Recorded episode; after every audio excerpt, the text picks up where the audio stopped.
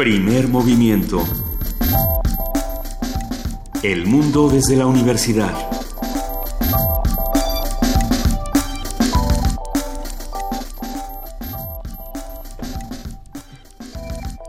Buenos días, son las 7, 7 de la mañana, esto es primer movimiento.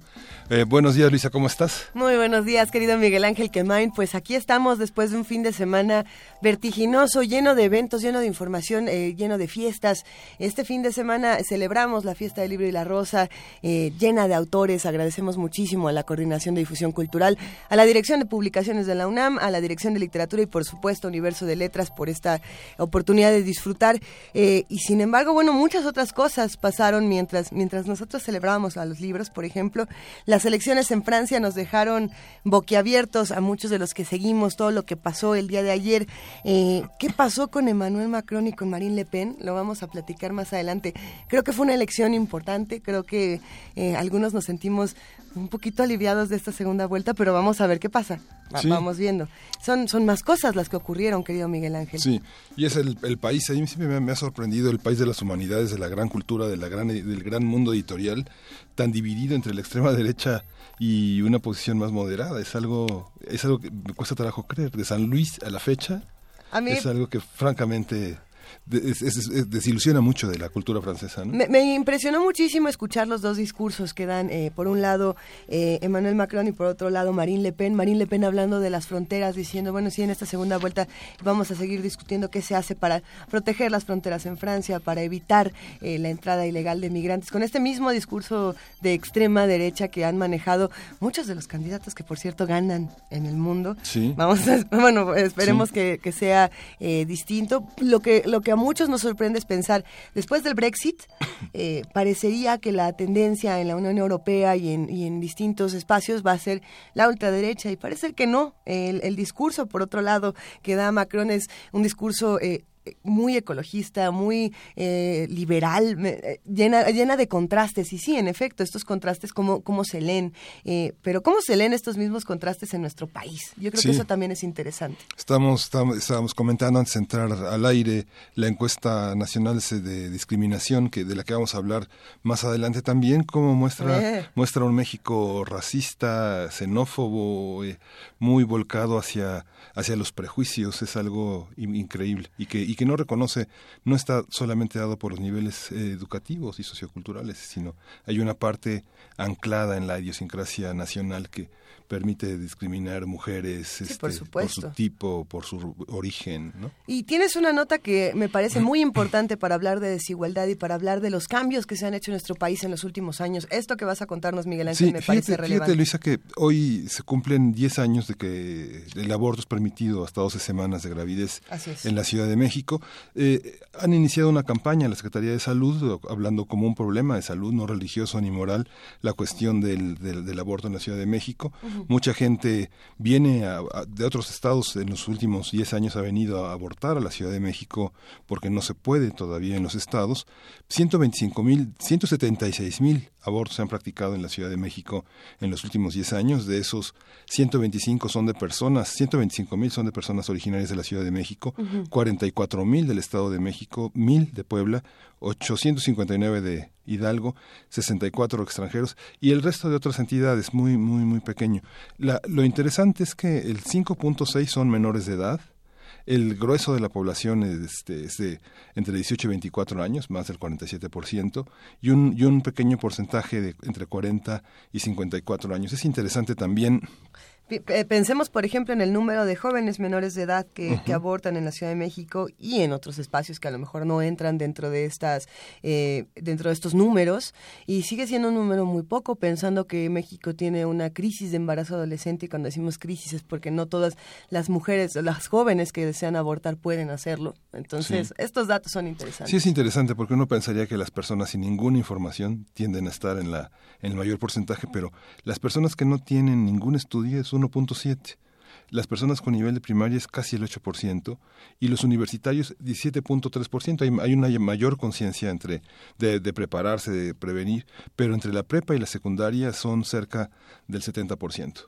Vamos a, seguir discutiendo toda esta información y a pensar qué hemos hecho y qué no hemos hecho en 10 años y, cómo nos tenemos que cargar de algo tan importante en nuestro país. Eh, un programa lleno de información el día de hoy, queridísimo Miguel Ángel. ¿Con qué vamos a arrancar, por bueno, cierto? Vamos a tener con nosotros a la doctora Marcia Iriart, que dirige el Instituto de Fisiología Celular y ha hecho ya colaboraciones con Primer Movimiento y el tema de hoy será hormonas y neuronas, cómo determinan las hormonas, eh, cómo gobiernan la mente, cómo gobiernan el carácter y la conducta. Y vamos a ver qué pasa con estas hormonas cuando se relacionen con los problemas matemáticos, porque hoy vamos a preguntarnos qué forma tiene la Tierra. Felipe Cerda, físico y divulgador científico, como cada semana viene aquí a contarnos un poco eh, de qué es lo que pasa desde este lado de las matemáticas. Él, ustedes saben, es fundador de Ciencia desde Cero, esta organización de divulgación científica eh, que está bastante interesante. Ahorita les compartimos mucho más. Sí, y en la nota nacional vamos a tener en qué va la ley de seguridad interior Erubiel eh, Tirado, Alberto Erubiel Tirado, que coordina el programa de seguridad nacional y democracia en México, vamos a, vamos a discutir cuáles son los alcances y cuál es el estado de la cuestión en materia de la Ley de Seguridad Interior. Como lo hablábamos al principio de este programa, hace apenas menos de 30 segundos, en nuestra nota internacional hablaremos sobre las elecciones en Francia con el doctor Estefan Esberro. Él es profesor investigador del Departamento de Estudios Internacionales del ITAM y codirector del Instituto de Estudios de la Integración Europea. Y justamente también lo que comentábamos al principio, Ángel Figueroa, que es director de medios de la Dirección General de Divulgación de la Ciencia de la UNAM, vamos a hablar de la encuesta nacional de discriminación y vamos a hablar de esto, de este tema relacionado con derechos humanos y la universidad. La poesía necesaria, según yo, hoy te toca a ti, Miguel Ángel, según tú, hoy me toca a mí. Yo digo que hagamos un, mano a mano poético, un uno y uno. Uno y uno. Hace mucho que no nos echamos poemínimos o alguna cosa así como que se pueda que se pueda imponer. Ahorita, ahorita lo discutimos. Pero mientras tanto tenemos otra mesa que se antoja muchísimo. Sí, vamos a tener eh, la mesa del día que es cultivo y economía de estupefacientes. Vamos a hablar de este tema con el economista Francisco Rodríguez, quien es miembro del Consejo Editorial del Observatorio Económico de la Universidad Autónoma Metropolitana de Azcapotzalco.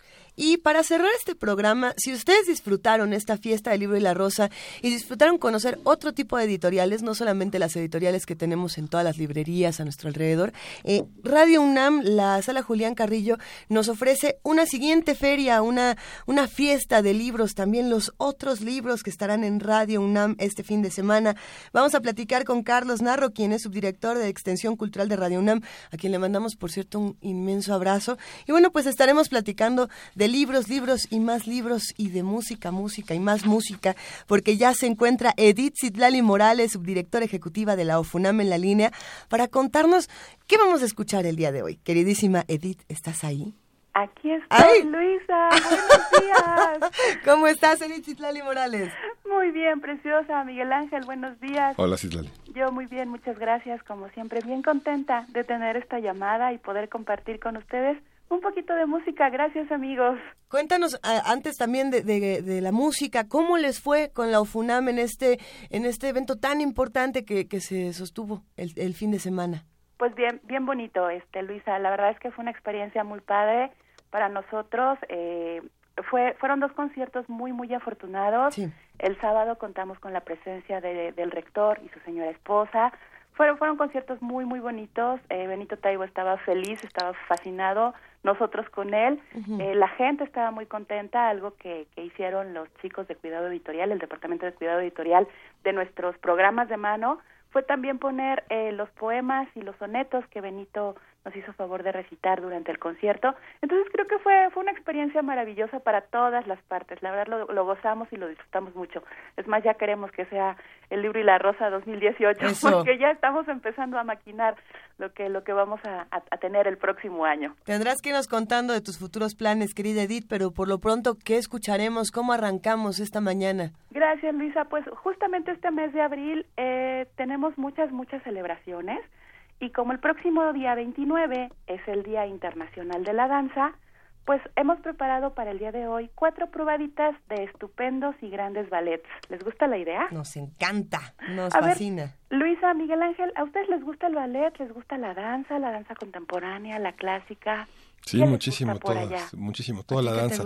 Es el, es el, como se dice vulgarmente, el patito feo de las artes en México. No hay espacios, no hay columnistas de la danza, no hay quien haga reseñas, ensayos. Está el Cenidi Danza, pero que tiene muchas publicaciones en línea, en PDF, interesantes, pero la danza es el gran ausente.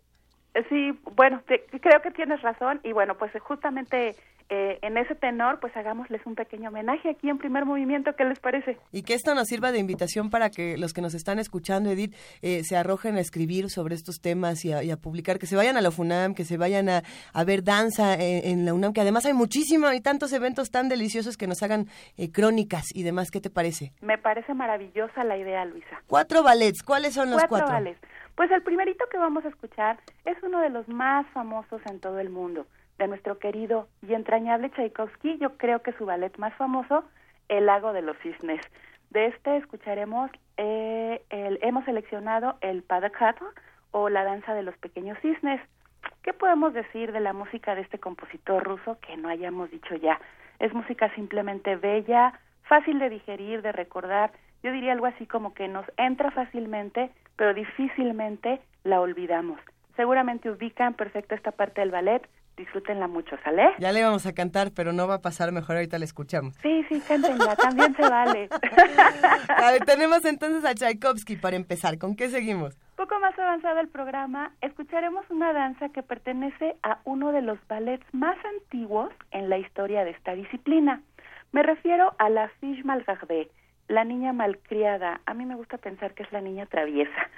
Este trabajo de Ferdinand Herol es una comedia que además de la danza incluye muchísima pantomima. Es una historia simpaticísima, yo estoy enamorada de esa música tan bella. Si tienen la oportunidad de buscarla y mirarla completa, háganlo. Y, y algo que me gusta mucho es que pueden compartirla con jóvenes o con niños. No es, no es un ballet que esté dirigido o pensado para jóvenes y para niños, pero se presta muchísimo porque es cómica. Los trajes, la pantomima, la escenografía, se van a reír mucho si tienen oportunidad de verla. De la Fiche Malgardé escucharemos The Clock Dance, la danza de los suecos. Los suecos los zapatos, no los habitantes de Suecia. qué, bueno que nos lo aclaras. Rápidamente les cuento, este ballet es una historia de amor donde la protagonista se llama Lisette, si mal no recuerdo, vive con su mamá, la mamá se llama Simón, es, ella es viuda y quiere que su hija se case con el hijo del gran potentado dueño del viñedo, que es rico, bla, bla, bla, bla, bla. Y Lisette, pues lógicamente, está enamorada de un joven granjero. Eh, peripecias, aventuras, travesuras durante los tres actos del ballet. No les cuento el final, que es muy predecible. En fin, dentro de estas, eh, esta, estas danzas hay, hay un momento en donde le piden a mamá Simón que haga una danza con estos zapatos de madera. Me gusta muchísimo este fragmento porque es interesante observar cómo el compositor nos muestra la melodía de esta pieza precisamente con instrumentos de aliento madera. Los suecos, si recuerdan, estos zapatos son de madera. Entonces me parece la analogía simpaticísima porque utiliza a los oboes y a los clarinetes para escucharla, para regalarnos la melodía y después de ellos se escucha claramente con la percusión la, el zapateado que la bailarina tiene que hacer con estos suecos. Yo creo que les va a gustar mucho este número. Déjame preguntarte algo, Edith. Eh, ¿La niña malcriada o la niña traviesa se presentó en Bellas Artes hace unos tres, cuatro añitos? Eh, sí. ¿Con la Compañía Nacional de Danza? Compañía, es, es, de estas obras de repertorio que tienen las, las compañías de ballet, que bueno, creo que en este país contamos con esa, nada más, y, la de la UNAM. Entonces, eh, sí, se presentó, es, es de estas obras que, que, bueno, podemos decir constantemente cada tres o cuatro años se ponen en escena. Es bueno saberlo. Es de lo de, de lo de repertorio de, de, las compañías de danza. Es divertidísima. Si tienen oportunidad de verla eh, en vivo, es maravillosa. Y bueno, si no, ahora el maravilloso YouTube nos ayuda muchísimo, ¿no? Excelente. Venga, tenemos La Niña Traviesa por un lado, tenemos El Lago de los Cisnes, nos faltan dos. Así es. Bueno, pues haremos un pequeño homenaje a un compositor austriaco que es también muy importante para la danza. Él se llama Ludwig Minkus. Minkus.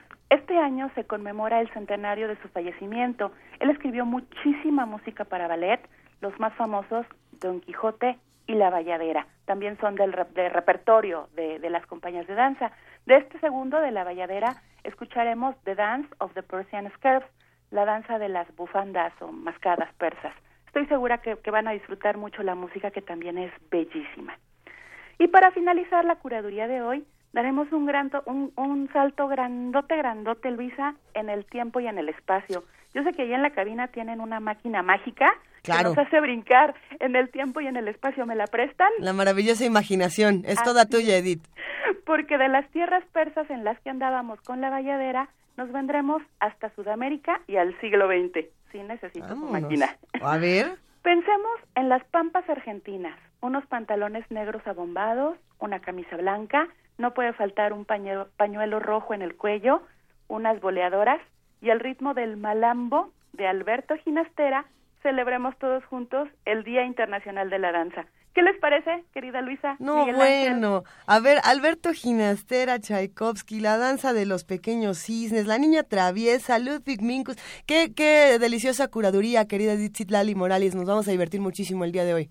Pues espero que estos fragmentos, chicos, sean de su agrado y si les gustan, ojalá puedan buscar los ballets completos y como decíamos hace un momento, si tenemos oportunidad de perseguirlos en la Compañía Nacional de Danza, en algunas otras compañías más pequeñas, ir a la danza contemporánea, apoyar esta disciplina que verdaderamente también nos hará nos hará ver la vida de otra manera. ¿No? Excelente. Oye, Edith, te mandamos un inmenso abrazo y de verdad esperamos que nos, nos veamos muy pronto. Claro que sí, amigos, gracias. Les mando un abrazo musical enorme y no me resta más que, como siempre, darles las gracias por acompañarme en este viaje de ritmos, notas y sonidos que conforman el fascinante mundo de la música y, en este caso, del ballet. Gracias, querida Edith. Con este abrazo musical escuchamos La danza de los pequeños cisnes. Venga de ahí.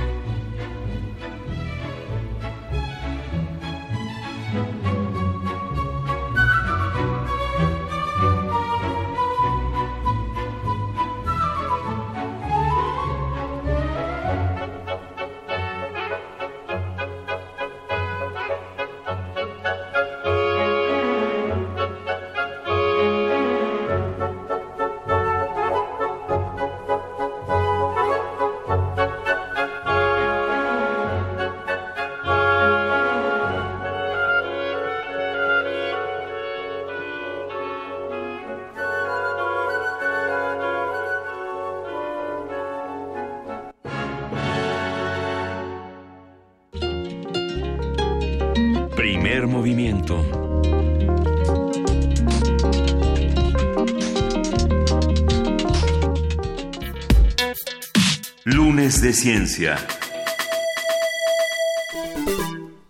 Bueno, como sabe, las, las hormonas son sustancias secretadas por células especializadas que se encuentran en glándulas de secreción interna o glándulas endocrinas. Las hormonas circulan por la sangre hacia los tejidos y órganos para actuar en distintas funciones como el crecimiento, el metabolismo, la sexualidad, la reproducción y, claro, el estado de ánimo. Las principales glándulas endocrinas son la pituitaria, la glándula pineal, el timo, la tiroides, las glándulas suprarrenales y el páncreas. Por su parte, las neuronas son células del sistema nervioso dedicadas a captar los estímulos del ambiente y de transportar y transmitir impulsos nerviosos, mensajes eléctricos. Las neuronas no se dividen ni se reproducen. La cantidad de neuronas se van perdiendo con el paso del tiempo y las actividades del propio organismo. Ambas, hormonas y neuronas, son esenciales para el óptimo desarrollo del organismo. Por ejemplo, las hormonas tiroideas son fundamentales en la formación del cerebro fetal y neonatal, ya que su deficiencia es la causa más frecuente de retraso mental. Esto es lo que nos han dicho algunos estudios. A mí me llama mucho la atención, Miguel Ángel, ahorita lo, preguntaremos a los expertos, eh, eh, el asunto de si ya no nacen o si sí nacen nuevas neuronas. En algún momento estaba leyendo que, sí, pero luego que no. Ah, bueno, ahorita se va a poner bueno, se va a poner bueno. Bueno, vamos a conversar sobre este tema de la relación entre hormonas y neuronas, su influencia en el resto del organismo, así como los descubrimientos más recientes, con la doctora Marcia Iriar, quien ya ha estado con nosotros. Ella es directora del Instituto de Fisiología Celular de la UNAM. Doctora, buenos días. Buenos días. ¿Cómo gobiernan las, eh, estas sustancias químicas, eh, las emociones, la mente humana? Bueno, pues en realidad eh, las hormonas son mediadores químicos. Estaba oyendo que decía que siempre tienen que viajar por la sangre, pues es una de las maneras de actuar de las neuronas, de las hormonas, pero también puede ser que se secreten cerquita de donde actúan y también pueden actuar sobre sí mismas, ¿sí? Entonces depende de dónde están las proteínas o las moléculas especializadas en recibirlas, que también se llaman receptores. Y hay algunas neuronas que también son eh, capaces de secretar hormonas. Y entonces eh, es el sistema neuroinmunoendocrino, como ahora lo conocemos, ¿sí? Porque hay una gran interacción entre hormonas, eh, neurotransmisores, como se le llama lo que se secreta eh, normalmente por las, digamos, clásicamente por las neuronas, y el sistema inmune también. entonces sería el sistema neuroinmune endocrino. Neuroinmunoendocrino, sí. Esa es la, la, la visión más moderna. Y bueno, y esto que estaban diciendo que una neurona no se divide, pues tiene toda la razón. Una neurona que ya está conectada, que hay una, algunas neuronas que son grandísimas y que tienen muchas conexiones, esa neurona no se va a dividir, está en, en, en su etapa, hay, hay algunas neuronas que, que duran toda la vida, sin embargo, sí se ha visto que las neuronas son tienen plasticidad y que hay eh, no neuronas ya maduras, sino neuronas inmaduras que pueden dividirse dentro del sistema nervioso adulto. Esto ya tiene varios años eh, que se descubrió y bueno, se vio por ejemplo que en los canarios que, que, que cantan eh, durante una época, después las neuronas que regulan su canto se mueren y el año siguiente vuelven a nacer. En la próxima etapa en la que en la que cantan vuelven a nacer. Entonces desde ahí se empezó a ver que esos animalitos tenían neuroblastos o neuronas inmaduras, eh, protoneuronas, digamos, de alguna manera, que podían dar neuronas, ah. que se podían conectar y todo lo demás. Y bueno, eso depende eh, de su medio y de todo lo que está secretando las células en el medio, porque también hay otras como hormonas que se llaman factores de crecimiento que, que también son mediadores químicos que son muy importantes y que pueden guiar cómo se conecta una neurona, por ejemplo, o cómo se dividen las neuronas. las, las conexiones neuronales pueden hacer mapas que, que llegan a ser bellísimos. Algunos eh, mitos que, que, se tienen de las neuronas y las hormonas, por ejemplo, es que las hormonas solamente están en las glándulas y que las neuronas solamente están en la cabeza. Así, así, así lo ponen. Así se vería si pudiéramos ver a las neuronas, si pudiéramos ver a nuestras hormonas por nuestro cuerpo, imaginarlas, ¿cómo sería? No, no, no. Eh, eso, esa visión es muy antigua. precisamente, sí. Sí, bueno, digamos que hay, eh, sí se sabe desde hace muchísimo tiempo que todas las glándulas, por ejemplo, tienen una regulación del sistema nervioso. Entonces, hay neuronas y terminales nerviosas cerca de todas las glándulas. Y tenemos una regulación por los dos sistemas eh, clásicos, pues que se llaman el simpático y el parasimpático la adrenalina, la noradrenalina y la acetilcolina.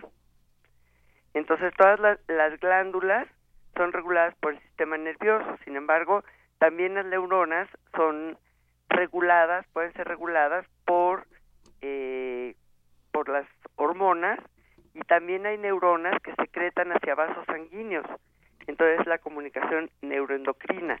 Entonces ya esta visión como más eh, de aquí para acá todo es neurona, de aquí para acá todo es eh, célula endocrina, pues no existe, ¿no? Hay, hay varios temas que tienen que ver con este desarrollo de, la, de las neurociencias y, y, por ejemplo, temas como los que ha desarrollado la antropología, la psicología general y el psicoanálisis en, particular, que tienen que ver, por ejemplo, eh, temas como el enamoramiento, el duelo, este, tienen que son son promotores de, un, de, una modificación bioquímica en el organismo y también también viceversa cambios como por ejemplo en la sociedad en la que vivimos hoy con una con una con una fe enorme en los gimnasios en, los, las fórmulas vitamínicas los temas que usted toca como el tema de la del páncreas de la diabetes de la obesidad son modificadores del carácter. Cómo se interrelacionan estos dos parámetros que que, tienen que ver con las ciencias, como por el psicoanálisis, la antropología y las neurociencias? Bueno, eso es muy complejo. Digamos que, que, que, es una parte que estudia la ciencia de la complejidad, porque no, no lo podemos entender así como uno más uno, hay propiedades emergentes, hay una serie de cosas interesantes, pero por supuesto que, eh, pues, nosotros podemos sentir como eh, las hormonas pueden regular todo el organismo. Por ejemplo, ustedes hablaban de, de la tiroides. Las hormonas tiroideas eh, ya en el adulto no solamente, no solamente eh, funcionan en, durante el desarrollo, que son muy importantes, sino que también en el adulto una persona que no tiene suficientes hormonas tiroideas pues está como deprimido, eh, sube de peso, vamos, hay, hay a todos niveles tanto metabólicos como del sistema nervioso como de todo, eh, se ve este efecto. Y al contrario, alguien que secreta mucha hormona tiroidea, pues está todo el tiempo acelerado, eh, no, no duerme bien, eh, por ejemplo, tiene mucho calor, está alterado todo el organismo, ¿sí? O alguien que tiene mucha, mucho cortisol, pues también puede tener hasta un cuadro eh, psicótico. Hay eh, pacientes a los que se les da mucha cortisona y, desarrollan, pues bueno, cuadros muy aparatosos del sistema nervioso. Y aquí se ve cómo eh, todo interactúa. Cuando nosotros estamos agripados, por ejemplo, pues nos sentimos deprimidos y vemos la vida como negra, ¿no? y esto, pues, es son las hormonas que secreta el sistema inmune que se llaman citocinas y esto actúa sobre los receptores que tienen en el sistema nervioso y todavía no se conoce exactamente qué es lo que ocurre, pero todas las hormonas, las citocinas, los factores de crecimiento, todos son capaces de modular cómo están descargando las neuronas. Entonces se vuelve muy complicado y bueno, por supuesto, el enamoramiento, pues tenemos, eh, por ejemplo, a la oxitocina, el comportamiento materno, ¿sí? Y eso domina todo lo demás, ¿sí? Entonces, esto de que hormona mata neurona, pues en la adolescencia es muy claro, los, los, los chicos nada más quieren estar pues en lo que están en ese momento, que es su desarrollo eh, sexual, digamos, y no les importa demasiado todo lo, lo demás del entorno. Y esto es eh, pues esta lluvia hormonal que se está despertando y que está modulando cómo funciona el cerebro. Hay, hay, algo interesante, justamente cuando hablamos de, la adolescencia, de la infancia, también eh, lo podríamos ver desde, desde el género, eh, pensando en si este sistema neuroinmunoendocrino funciona de manera distinta en hombres y en mujeres. Eh, lo, lo, escuchamos mucho, nadie te dice, oh, escuchamos este, te despertaste muy hormonal, pero nunca escuchamos que nos dicen te despertaste muy neuronal. ¿no? Eh, y tenemos como esta parte de, de, atribuir todos los cambios de ánimo, atribuir todas las cosas, todas las distintas también manifestaciones que pueden ser neuronales al asunto de las hormonas, ¿no? Como, como quitando todas las relaciones y diciendo, a ver, mujeres son hormonales, hombres quizás son neuronales desde el punto de vista de algunos de género y nosotros tratamos de buscar lo contrario, o no, ¿qué es lo que se ve desde este sistema, doctora? No, no, no, no. También los hombres tienen, tienen hormonas, pues imagínese. Si no, vivirían, vivirían bastante mal, pues sí. Lo que sucede es que se usa el tema de las hormonas para las mujeres para descalificar. Para descalificar, claro. Y la verdad es que eso es totalmente eh, sexista, porque bueno, eh, no somos iguales, eso lo sabemos perfectamente bien, pero los hombres, por ejemplo, eh, con la testosterona, que, que funciona desde las etapas más tempranas del desarrollo fetal, o sea, no es nada más de de, lo, de, a los adultos, pues ayuda a la diferenciación del, del sistema nervioso y los, y los hombres también tienen estrógenos. Esa testosterona en el cerebro, por ejemplo, se puede convertir en estrógenos y muchos de los efectos que vemos que son muy masculinos, pues también se deben a, a esta transformación de estrógenos en ciertos sitios específicos del organismo. Entonces también los hombres son muy hormonales, cuando andan de malas, pues quién sabe qué traerán por ahí. Y bueno, y claro que es muy masculino que los hombres sean enojones, pero que las mujeres sean enojonas, pues claro que no. Y eso depende en parte de las neuron de las de la interacción entre las hormonas y las neuronas. No es que sea nada más un una eh, un exceso de repente o más bien una disminución hormonal, porque cuando se habla de que estás más hormonal es cuando menos hormonal estás, en el caso de las mujeres, que es el momento premenstrual, pues es cuando empiezan, cuando bajan todas las, las hormonas, y entonces la verdad es que sí muchas mujeres pues pueden desarrollar eh, pues mal humor y además se secretan otras cosas, eh, otros mediadores del sistema inmune, por ejemplo, y, y bueno, pues todo eso hace que nos podamos sentir de mal humor y eso es físico, porque todo es físico, todo esto que me dicen que bueno, ya si lo vemos a nivel de la sociología y todo lo demás, pues es difícil ver qué neurotransmisor exactamente se secretó, pero para que funcionen las neuronas y para que funcione todo el organismo, pues depende de que se secrete algo, no es mágico, ¿no? Y de que haya esta transmisión que bueno, hemos estado hablando de la pura transmisión química, pero también puede ser eléctrica, y en realidad es electroquímica. Y, y hay señales nerviosas y hay, eh, todas las células tienen señales eléctricas, también las células endocrinas, todas las células. Entonces, eh, es, es más, un poquito más complicado. Doctora, en este, eh, una, de la, una de las prevalencias más fuertes en de enfermedades en México es la diabetes, la obesidad en este momento, y usted ha trabajado mucho ese tema. ¿Cómo, cómo ha cambiado la percepción del, del carácter, de la, de la mentalidad del paciente que enfrenta este tipo de problemas? Eh, ¿Hay, hay, hay algún cambio? Lo mismo con las enfermedades, no sé, de, transmisión sexual, que cada vez hay más previsión y que, según las estadísticas, hay más control en torno a la, a la, sexualidad. ¿Qué pasa con esta, frente, frente a la, diabetes, por ejemplo? ¿Qué pasa con esta enfermedad? y el carácter. ¿Cómo lo evalúa usted? ¿Cómo, ¿Cuál es su experiencia como clínica? Bueno, eh, qué complicado. eh, por ejemplo, eh, es, es un ejemplo que podemos ver desde, desde otro punto de vista, no tratar de verlo más complicado. La regulación del apetito es algo muy interesante, porque hay muchos mediadores químicos que regulan que nos dé más hambre o más apetito o menos hambre, ¿sí? ¿Y qué es lo que comemos? Eh, porque bueno, eh, en parte el problema que nosotros tenemos es que eh, nuestra dieta con el tiempo ha cambiado y nuestra actividad física también. Entonces, estamos casi todo el tiempo frente a una pantalla, ya sea de televisión o de o, o de trabajo en la computadora. Casi no caminamos, casi eh, todos los transportes no somos capaces de caminar media cuadra, sino que queremos que la pecera se pare exactamente en la media cuadra donde estamos nosotros parados, en lugar de caminar. Tenemos muy, muy malo, eh, digamos, hemos tomado eh, malos, malas costumbres, vamos a decirlo de esa manera, ¿no? Sí.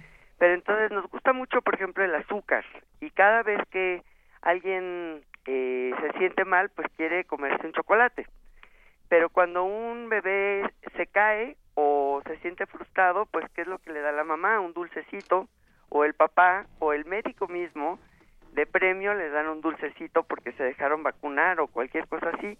Entonces es muy complicada nuestra relación con el azúcar. Por ejemplo, nosotros en el laboratorio eh, eh, engordamos ratas con agua azucarada y las ratas se vuelven tremendamente dependientes de esta agua azucarada.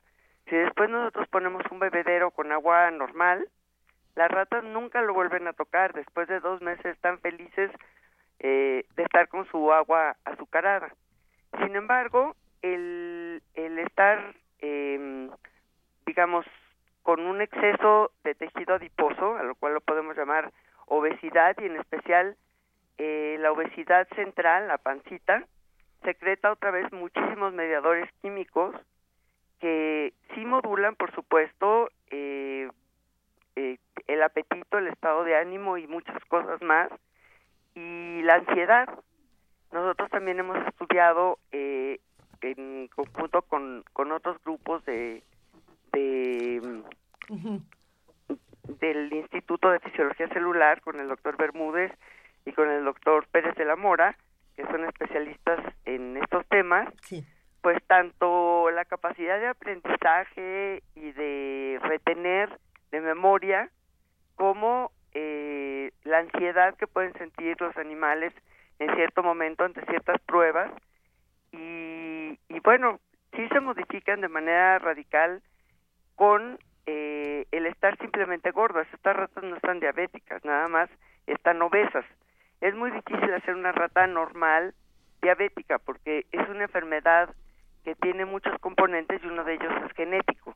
Entonces las ratas que nosotros estudiamos no tienen el componente genético, pero los humanos sí. Entonces, eh, especialmente en nuestro país, pues muchas veces eh, esta obesidad eh, llega a dar otros problemas que desembocan en diabetes mellitus tipo 2, ¿sí?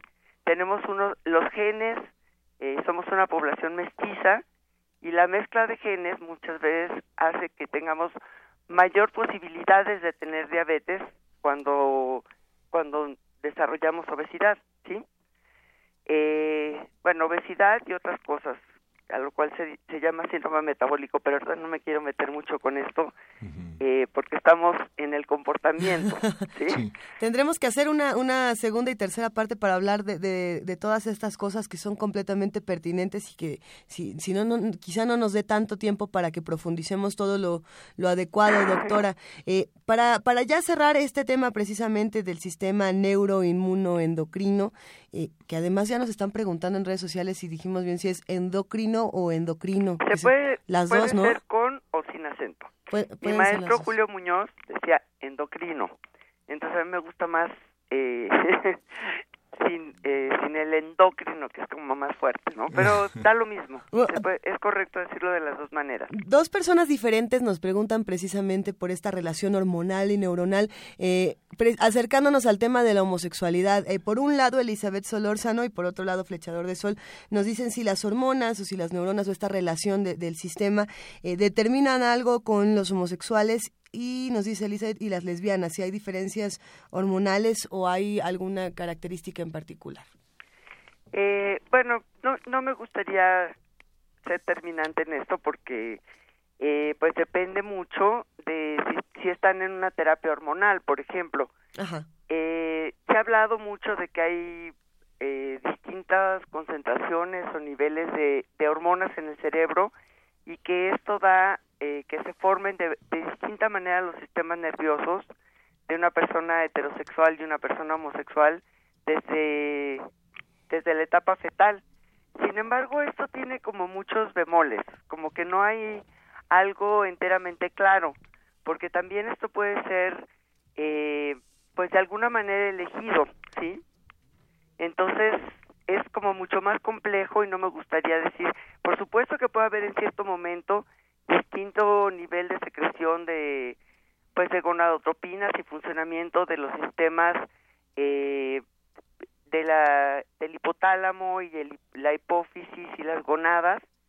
Claro que pueden estar funcionando de manera distinta pero yo creo que es más complejo también que nada más verlo como un efecto de una hormona sobre el comportamiento eh, directo de algo, ¿no? Eh, empiezan a llover muchas preguntas aquí en redes sociales y nos piden eh, que, si puede regresar, doctora, para hablar de temas como meningitis, por ejemplo, para seguir con el tema de la diabetes y con muchos otros eh, que tenemos por acá. ¿Le parece bien si hablamos muy pronto para hacer una segunda, tercera y cuarta parte de todos estos asuntos? Claro, cuando quieran. pero sí creo que lo tenemos que dividir un poco porque es muy complicado. Sí, sí. Se pone bueno. Pues Muchas muchísimas gracias. Doctora pues Marcia, Iriar, directora del Instituto de Fisiología Celular. Hablamos muy pronto. Muchas gracias. Hasta pronto. Saludos. Hasta luego. Primer movimiento.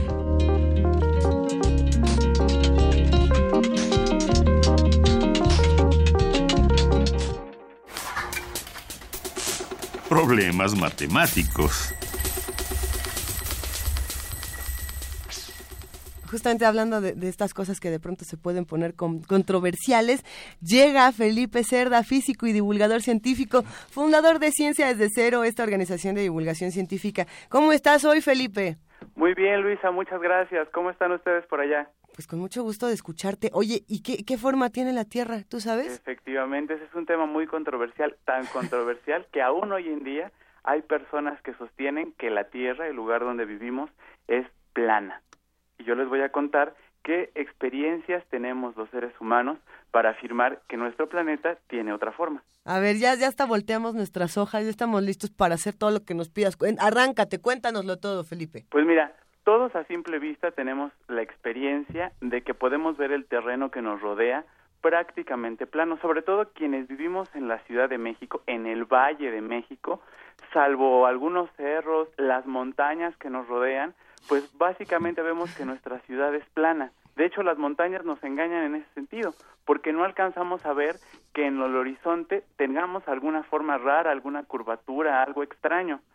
Por eso muchas veces se dice cuando que cuando nos afirman que la Tierra es plana, se dice, "No, bueno, pero sí, yo sí la alcanzo a ver desde donde yo estoy sí la alcanzo a ver así." Lo que pasa es que en la Ciudad de México las montañas que tenemos en el horizonte nos impiden ver más allá todavía el verdadero horizonte y alcanzar a ver esa forma. De hecho, como todas las historias, esta historia comienza desde los griegos nuevamente, quienes ya se habían dado cuenta de que en diferentes lugares del mundo había en el cielo estrellas que se alcanzaban a ver y en otros lugares no, en la misma temporada del año. Eso ya les había dicho que a lo mejor el lugar donde vivimos no era tan plano, sino que algunos lugares estaban viendo o estaban apuntados en otra dirección. Y es ahí donde entra nuestro buen amigo Pitágoras, al que todos ya conocemos porque hemos platicado de él muchas veces, cuando hablamos de la proporción áurea, cuando hablamos de su famoso teorema, y ahora también eh, Pitágoras lo vamos a tratar aquí desde el punto de vista de que tanto él como la gente de su escuela, sus alumnos, consideraban que había una figura una forma geométrica que era superior a todas. Y esta era el círculo y en su extensión tridimensional la esfera. ¿Por qué era superior? Precisamente porque cumple la idea de que a partir de su centro todos los puntos que la conforman están a la misma distancia, que es la única figura que lo cumple. El círculo en dos dimensiones, la esfera en tres dimensiones. Entonces Pitágoras, por esta cuestión que no era un razonamiento científico, sino era un razonamiento estético, artístico. Entonces dijo, ah, bueno, la Tierra debe ser algo circular, algo redondo, algo esférico. Y a partir de ahí, muchos de los filósofos de la antigua Grecia empezaron a hablar de que efectivamente la Tierra era redonda, la Tierra no era plana. Aunque siempre, en todos lados de la historia, hay versiones que dicen que sí, hay quienes dicen que no, pero muchos escritos, por ejemplo, algunos que dejó Aristóteles, mencionan que la Tierra es redonda. No fue sino hasta la época posterior a las conquistas militares de Alejandro Magno que los griegos se establecieron en Egipto. Y a partir de ahí floreció mucho de la cultura y del pensamiento occidental en un lugar llamado la Biblioteca de Alejandría. En este lugar, un personaje que era muy recurrente durante el siglo III antes de nuestra era era un personaje llamado Eratóstenes. Eratóstenes. Efectivamente, Eratóstenes. Y Eratóstenes, que era muy conocido como un personaje asido de la biblioteca, que acabamos de pasar a la fiesta del libro y la rosa, bueno, pues Eratóstenes hubiera estado muy feliz, porque Eratóstenes se la pasaba en la biblioteca y entonces empezaba a buscar pergaminos, papiros, escrituras que habían dejado personas mucho antes que él, y descubrió uno en particular, y en ese que descubrió decía y había una observación que mucho tiempo antes que él, alguien en un lugar al sur de Egipto llamado Siena había descubierto que a mediodía en un pozo de agua habían tenido o habían observado justamente el reflejo del sol. No había habido una sombra, los objetos no proyectaban sombras y en el fondo de un pozo había el reflejo del sol como que se iluminaba e incluso este pozo había formado parte de un antiguo templo. Entonces, como todo buen pensador científico, Eratóstenes no se quedó con que este es un dato bonito, sino que lo quiso comprobar, lo quiso verificar. Y eso fue lo que le dio la idea no solamente para demostrar que nuestra Tierra era curva en la dirección norte a sur, sino también pudo medir cuánto era la circunferencia de la Tierra, asumiendo que este era un círculo, como lo había dicho Pitágoras. ¿Quieren saber cómo lo hizo? A ver, a ver, a ver. Pues mira, si sabemos que a mediodía en ese pozo no hay eh, sombra y la luz del sol llega directa, podemos pensar que los rayos de luz son precisamente como varitas unidas en un atado, que todas van paralelas, van juntitas entre sí. Entonces eso nos quiere decir que si a mediodía solar en ese pozo en Siena todas las varas llegaban juntitas y se podían reflejar en el agua del fondo del pozo, eso nos hablaba que en ese momento toda la luz estaba llegando pareja y que ese pozo estaba prácticamente sobre un lugar de la Tierra que se llama el trópico de cáncer, que es justamente cuando el día del solsticio de verano, en el, trópico de cáncer, no tenemos la proyección de sombras. Es el punto además más al norte al que se mueve el sol. Bueno, pues entonces Eratóstenes lo que hizo fue que él conocía la distancia que había entre Siena y Alejandría, donde él vivía, porque distintas caravanas comerciales llevaban productos y conocían más o menos cuánto se tardaban en llegar y como cuánta distancia recorrían. En ese momento él pues, se puso a pensar y dijo, bueno, pues si yo pudiera medir al mismo tiempo el, el día del, del solsticio de verano, yo tengo un lugar que no tiene sombra justo en el trópico de cáncer y en una columna de algún lugar de Alejandría yo mido su sombra, y yo sé la distancia entre estas dos ciudades, yo podría conocer cuál es el ángulo que forman justamente la columna si yo la prolongara hasta el centro de la Tierra. Supongamos que es una columna gigante y yo la quiero cimentar lo más abajo para que ni el mayor viento me la tire, pues si yo pudiera, y si la Tierra fuera curva, yo podría cavar y cavar y cavar y cavar hasta llegar al centro de la Tierra. Igual el pozo, si yo quisiera buscar agua lo más profundo que pudiera, podría llegar al centro de la Tierra, aunque el agua ya no estaría ahí. Y entonces la columna extendida hasta el centro de la Tierra y el pozo extendido hasta el centro de la Tierra se encontrarían y formarían un ángulo. ¿Sí quedó claro eso? Sí, estábamos intentando hacer nosotros nuestro propio experimento mientras nos lo contabas, eh, Felipe. Estamos en eso, estamos, estamos escuchándote atentos. Y si, y si recordamos que los rayos de sol llegan todos parejitos, entonces la sombra que forma justamente la columna con los rayos del sol, por temas de trigonometría, de los ángulos, de los senos, los cosenos, la tangente, que todo eso fueron descubrimientos de los griegos y de ahí vienen esas palabras. Bueno, pues Eratóstenes descubrió que el ángulo que forma esa sombra iba a ser justamente el mismo ángulo que se formaba por la columna prolongada hasta el centro de la Tierra y por el pozo prolongado hasta el centro de la Tierra. Esto es lo que los matemáticos y los geómetras conocen como ángulos alternos internos. Ángulos alternos internos. Alternos internos. Entonces fue muy fácil, nada más midió el ángulo formado por la columna y por la sombra, que fueron alrededor de 7.2 grados, y él sabía que las caravanas comerciales habían determinado que la distancia entre Siena y Alejandría era de alrededor de 50 mil estadios, lo cual también tiene una idea bastante extraña porque en aquella época no había una medida unificada, no había medidas universales como hoy que todos usamos el metro, salvo en Estados Unidos donde se usa el sistema inglés, pero había el estadio griego, el estadio italiano, el estadio egipcio y cada uno medía diferente. Bueno, pues si tomamos la medida del estadio egipcio, que mide alrededor de 157 metros, calculó él que la circunferencia de la Tierra iba a ser de 39.114 kilómetros. Esto tiene un error del 1% conforme a lo que sabemos hoy en día. No, bueno. Y eso quiere decir que si yo pudiera caminar, ponerme en un lugar de la Tierra y caminar derechito, caminar de frente, recorrería yo más de 39.000 kilómetros para llegar otra vez al mismo punto. Esto es en dirección norte-sur. ¿Cómo supimos que la Tierra también era curva en dirección este u oeste? Esto lo pudimos comprobar mucho tiempo después, aunque la observación ya se conocía desde la época de los navegantes del Mediterráneo. ¿Por qué? Porque ya se había observado que al alejarse los barcos en dirección al oeste, cada vez los íbamos viendo menos y lo último que alcanzábamos a ver eran las puntas y las velas de los mástiles. O sea que la Tierra de cierto modo tenía que ser redonda también en la dirección este u oeste para explicar este fenómeno de que los barcos parece que van desapareciendo de arriba hacia abajo conforme se alejan en el horizonte. Esta idea la pudo demostrar hasta 1519 el navegante Fernando de Magallanes, cuya expedición fue la primera que circunnavegó la Tierra, es decir, que le dio la vuelta en una dirección o al menos era lo que se buscaba, este-oeste, aunque la forma de los continentes no permite que así sea.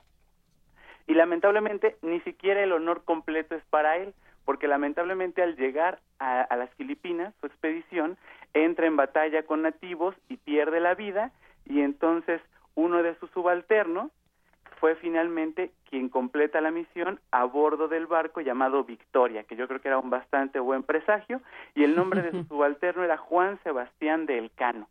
Entonces, él justamente es quien nos da la segunda muestra de que la Tierra es curva en dirección este u oeste. Entonces, si es curva en dirección norte-sur y hasta Eratóstenes nos demostró cuánto medía, y si es curva en dirección este u oeste, pues lo que podría parecernos más sencillo es que finalmente esto sea como esférico, ¿no? Como si agarráramos una hoja de papel y la dobláramos las esquinas hacia atrás, de modo que nos forman una curva, una esfera, como una naranja. Lamentablemente, ese no es la forma final de la Tierra, la forma no es uh. esférica. Bueno, pero se acerca, se acerca. Exactamente, ¿qué creen?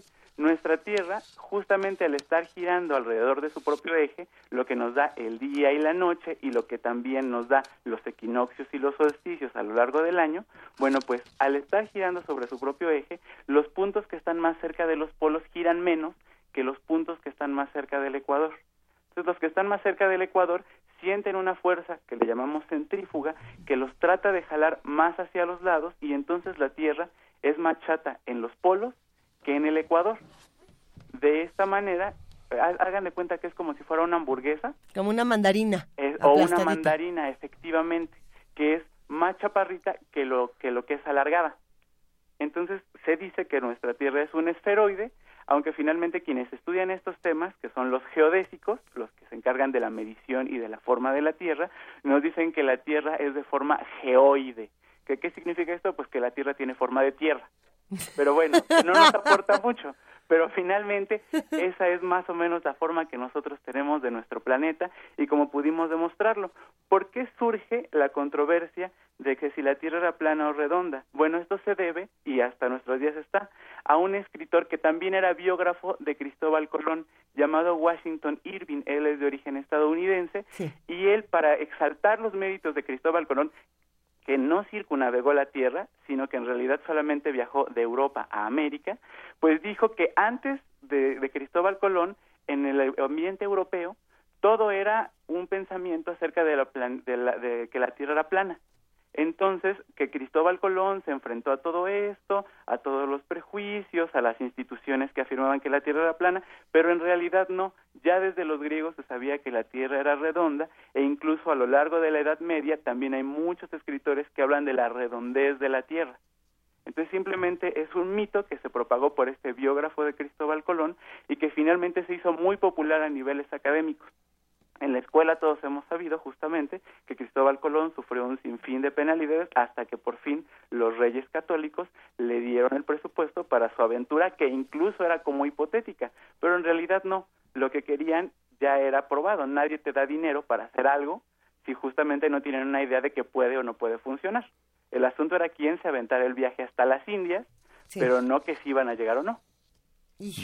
Se, puso buenísima esta conversación, Felipe Cerda, físico y divulgador científico, fundador de Ciencia desde Cero, esta organización de divulgación científica que tanto nos gusta. Eh, nos queríamos quedar platicando más contigo porque eh, es interesante pensar que si no habíamos tenido, por ejemplo, todo este acercamiento previo a Pitágoras, a lo mejor no hubiéramos podido dibujar ahorita los ángulos para entender eh, todo este razonamiento de Eratóstenes. Pero, pero, ¿te parece bien si la próxima semana le seguimos? Por supuesto, claro que sí. Les recuerdo que nos visiten en las redes sociales Ciencia desde cero en Facebook o me pueden escribir un correo electrónico a ciencia desde cero arroba gmail.com. Una delicia, Felipe Cerda. Te mandamos un abrazo gigantesco. Igualmente, un abrazo. Hasta luego. Un abrazo geoide para ti. Muy bien. Hasta luego. Primer movimiento. Hacemos comunidad.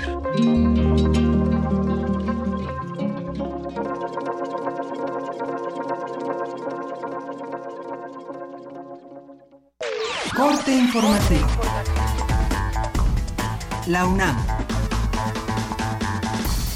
por sus aportaciones que han beneficiado diversas áreas del conocimiento humano y por sus acciones de trascendencia social para los habitantes de la Ciudad de México. Alicia Sicardi y Manuel Perló, académicos del Instituto de Investigaciones Sociales del UNAM, recibirán la Medalla al Mérito Ciudadano 2017 que otorga la Asamblea Legislativa del Distrito Federal. Habla Alicia Sicardi. En realidad yo creo que es un reconocimiento a la UNAM, sobre todo porque nuestras investigaciones son útiles para tomar decisiones, pero también porque aportamos nuevos conocimientos y, y realmente pues hay también un compromiso social, no solamente una aportación este, científica. ¿no? Pero bueno, rescatar este vínculo entre la universidad y la ciudad ha sido uno también de los ejes de investigación más importantes que hemos realizado. Por su parte, Manuel Perló, director de la entidad académica, señaló que no puede entenderse la historia de la universidad sin la Ciudad de México. No puede entenderse la historia de la universidad sin la Ciudad de México, pero tampoco puede entenderse la historia de esta ciudad sin su universidad, que es la Universidad Nacional Autónoma de México. Por supuesto que cuando se refunda la universidad en 1910 se va a iniciar una relación mucho más intensa y esta relación sobre todo va a desarrollarse a partir de la década de 1920 cuando tenemos como rector a José Vasconcelos y ya se empieza a desarrollar esta eh, relación de intercambio tan importante. Posteriormente se va a ir desarrollando a través del conocimiento de la ciudad, de la producción de investigaciones y también de el aporte para resolver los problemas de la ciudad. Nacional. A un mes del homicidio de la periodista Miroslava Bridge, una decena de comunicadores se manifestaron en Chihuahua para exigir a las autoridades resolver el asesinato. Rosa María Bridge, hermana de la víctima, demandó al gobernador Javier Corral no fabricar chivos expiatorios. Familiares alumnos de la Escuela Normal Rural de Ayotzinapa marcharon en la Ciudad de México para exigir la presentación con vida de los 43 normalistas desaparecidos, esto a 31 meses de los hechos. Andrés Manuel López Obrador, presidente de Morena, se comprometió a retirarse de la política si se le comprueba haber recibido dinero de Javier Duarte y se le demuestra que Felipe Calderón no perdonó a Humberto Moreira. Mientras tanto, Humberto Moreira, exgobernador de Coahuila, calificó de usurpador y asesino a Felipe Calderón, esto en respuesta a los señalamientos del expresidente que lo acusa de encubrir a los Zetas durante su administración. Felipe Calderón, el usurpador, el que se robó la presidencia, ha estado estos días muy boquiflojo con su tuit poniendo una sarta de mentiras, de insultos, de agravios hacia mi persona. Te quiero decir, Calderón, al hombre de la guerra, al hombre de los asesinatos, al hombre de las desapariciones, al hombre que se robó, como poco hombre, la presidencia de México, te quiero decir qué razón es lo que pasa cada que escribes alguna palabra. Tú sí estás embarrado con el narcotráfico, Calderón. Estás hasta las chanclas. Aquí estás, mira, este es el pariente de tu compadre. Sí, sí, del que le diste protección. Sí, sí, de los Beltrán Leiva. Economía y finanzas. El secretario de Economía, Alfonso Guajardo, instó a autoridades y representantes del sector privado en Texas a defender las bondades del Tratado de Libre Comercio de América del Norte. Se enfatizó la relevancia del intercambio transfronterizo y las oportunidades para fomentarlo. Internacional. Corea del Norte amenazó a Estados Unidos con atacar y hundir al portaaviones Carl Vinson si se acerca a aguas norcoreanas. La Marina estadounidense informó que dos destructores japoneses se unieron al portaaviones y a otros dos buques de guerra para realizar ejercicios militares en el Océano Pacífico. En Caracas, miles de personas participaron en la Marcha del Silencio para honrar a los 21 fallecidos víctimas de la represión ejercida por el gobierno en las últimas tres semanas de protestas. Por su parte, el presidente Nicolás Maduro advirtió que la revolución bolivariana jamás se rendirá al imperio de Estados Unidos. Y seguiremos cuidando la paz hasta que derrotemos el último foco de violencia de los golpistas y de los intervencionistas. Tengan duda que los vamos a apagar y a derrotar hasta el último foco que les quede donde les quede.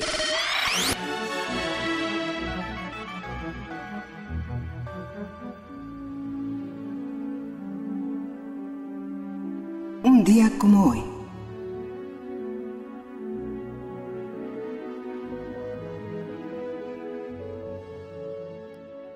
En 1932 nació Isao Tomita, tecladista y compositor japonés, pionero de la música electrónica y aficionado al uso de sintetizadores.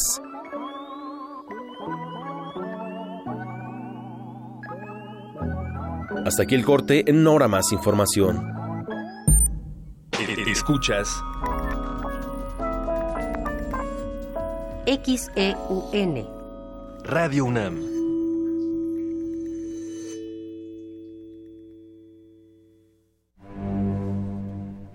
Una orquesta en la cocina. Cuarteto de cuerdas en el auto. Y un violonchelo solista sentado en el sillón favorito de la sala. Orquesta Filarmónica de la UNAM. Desde la sala Nezahualcóyotl. Escucha los conciertos los domingos al mediodía. Desde la comodidad de tu casa. 96.1 FM. Radio UNAM. De las vistas de Salvador Toscano a la época de oro. Del celuloide, a, la era digital. Filmoteca UNAM. Sala de exposiciones, acervo y restauración, cine en línea, talleres, hemeroteca. Circuito Mario de la Cueva, frente a la Facultad de Ciencias Políticas y Sociales. Entra a www.filmoteca.unam.mx. En Facebook y Twitter somos Filmoteca UNAM. Ahí encontrarás la oferta visual que tenemos para ti. Filmoteca UNAM. Habla Andrés Manuel López Obrador, presidente nacional de Morena. La fórmula está en acabar con la corrupción y con los privilegios en el gobierno. De esa manera vamos a ahorrar y nos va a alcanzar, entre otras cosas, para aumentar la pensión a los adultos mayores en el país al doble. También nos va a alcanzar para que todos los jóvenes, 2 millones 600 mil jóvenes, tengan garantizado el derecho al estudio y el derecho al trabajo. Son tiempos de esperanza. Morena, la esperanza de México. Morena, la esperanza de México. Como los pulpos, los escritores son más sabrosos en su tinta. Una producción del Instituto de Energías Renovables de la UNAM. Lunes y miércoles al mediodía por el 96.1 FM. Radio UNAM.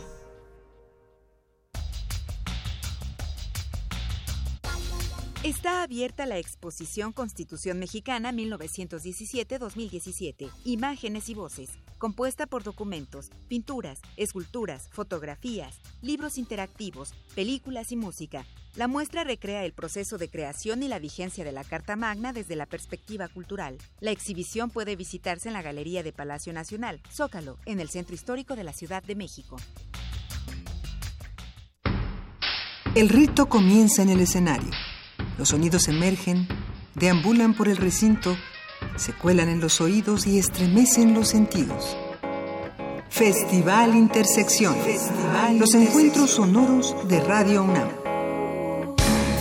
Todos los viernes a las 21 horas en vivo desde la sala Julián Carrillo. Escúchalos a través del 96.1 de FM, www.radiounam.unam.mx o ven a Adolfo Prieto 133 Colonia del Valle, cerca del Metrobús Amores. La entrada es libre.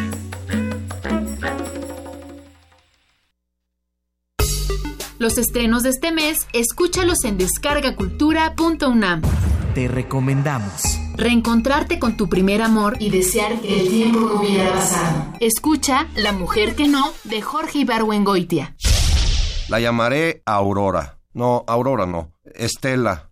Mm, tampoco. La llamaré ella. Esto y más lo encuentras en www.descargacultura.unam.mx.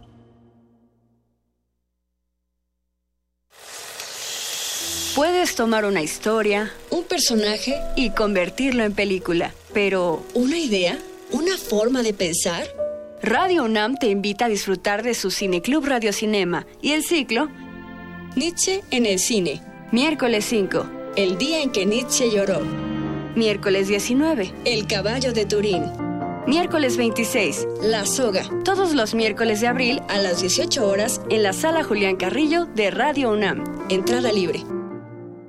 Serie que recupera y analiza audios y grabaciones de diversos archivos sonoros. Domingos a las dos y media de la tarde con Frida Saldívar y Luisa Iglesias. Somos coleccionistas de sonidos. 96.1 de FM. Radio UNAM. Desigual e intolerante, ¿cuál es la línea que nos separa del otro? Sin margen. Borramos fronteras. Acompaña a Luisa Iglesias y conoce los ecos de la diversidad social. Todos los jueves a las 12 del día por el 96.1 de FM. Radio UNAM.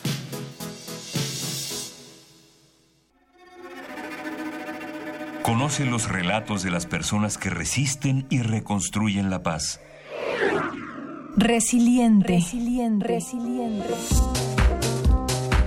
las voces y miradas de quienes buscan alternativas ante la violencia y la adversidad. Los domingos a las 3 de la tarde por el 96.1 de FM. Radio UNAM. Búscanos en redes sociales, en Facebook como Primer Movimiento UNAM y en Twitter como P Movimiento o escríbenos un correo a primermovimientounam@gmail.com. Hagamos comunidad.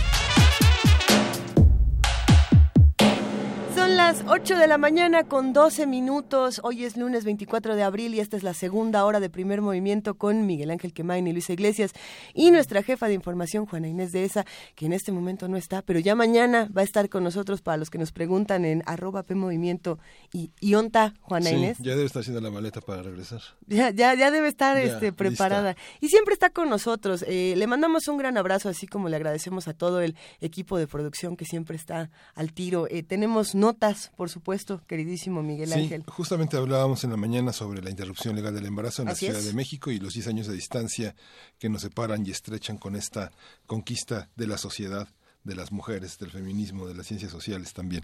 A 10 años de distancia, la interrupción del embarazo en la Ciudad de México garantiza el derecho a decidir. Cristina Godínez amplía la información sobre este tema. El 24 de abril de 2007, la Asamblea Legislativa del Distrito Federal aprobó la reforma del artículo 144 del Código Penal del DF, que permite la interrupción del embarazo en las primeras 12 semanas de gestación, con la sola voluntad de la madre y sin necesidad de justificación. A 10 años de distancia, la interrupción del embarazo es un derecho que se logró en la Ciudad de México. En la capital del país, la intervención se realiza en clínicas de salud sexual y reproductiva de la Secretaría de Salud. Servicio es seguro, confidencial y gratuito. Para la doctora Leticia Bonifaz Alfonso, directora general de Estudios, Promoción y Desarrollo de los Derechos Humanos de la Suprema Corte de Justicia de la Nación, en este tema lo más importante es que se garantice el derecho a decidir. Las personas van, reciben orientación y si ellas deciden interrumpir el embarazo, así se hace y si ellas deciden continuar, también se hace. Que la libertad es lo que está en el centro de las cosas. Y por la estadística es muy constante lo que sucedió desde hace 10 años para acá, de cómo un 25% viene del Estado de México, el resto es gente de aquí, son casos excepcionales cuando llegan de otros estados. En cuanto al nivel de escolaridad, pues la mayoría de las personas ya tienen cursada incluso la preparatoria, más del 50% son solteras, también es un dato muy importante, pero sobre todo en el tema de las edades, el 47% están entre edades de 18 a 24 años, lo que te refleja que es el momento en donde el proyecto de vida es otro y ellas toman esa decisión. Pero lo más importante, insisto, es la libertad. Hace 10 años, cuando se logró la reforma, la doctora Bonifaz Alfonso era la consejera jurídica del gobierno del Distrito Federal. Ella comenta que después de que se aprobó la interrupción legal del embarazo en la capital, varios países pidieron asesoría. Después de lo que se logró en el Distrito Federal, nos pidieron asesoría en su momento en Argentina, en Bolivia y en Chile fundamentalmente porque allí ni siquiera ha logrado pasar la causal de violación. Y yo lo que sigo insistiendo, el mérito del licenciado Ebrard que tuvo la decisión política, acompañado por supuesto con los diputados de la Asamblea en ese momento, de dar un paso de garantía de derechos independientemente de las presiones de los grupos, particularmente en ese momento de la Iglesia Católica. Pero a nivel local los juegos de poder son completamente distintos, entonces para una decisión como la que se tomó, sí se requiere que haya un movimiento tan vivo como el que existe en la Ciudad de México de defensa por los derechos de las mujeres. De acuerdo con cifras de la Secretaría de Salud de la Ciudad de México, de abril de 2007 a marzo de 2017, se ha atendido a un total de 175.545 mujeres. no solo de la capital, sino de todas las entidades federativas e incluso a 64 pacientes del extranjero. Para Radio UNAM, Cristina Godínez.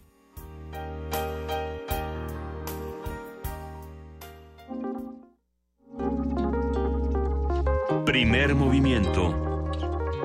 Hacemos comunidad.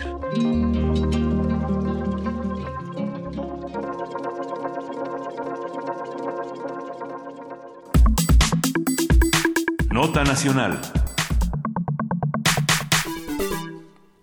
Esta semana el Senado de la República cierra su periodo de sesiones sin haber alcanzado varios de los objetivos planteados en febrero pasado.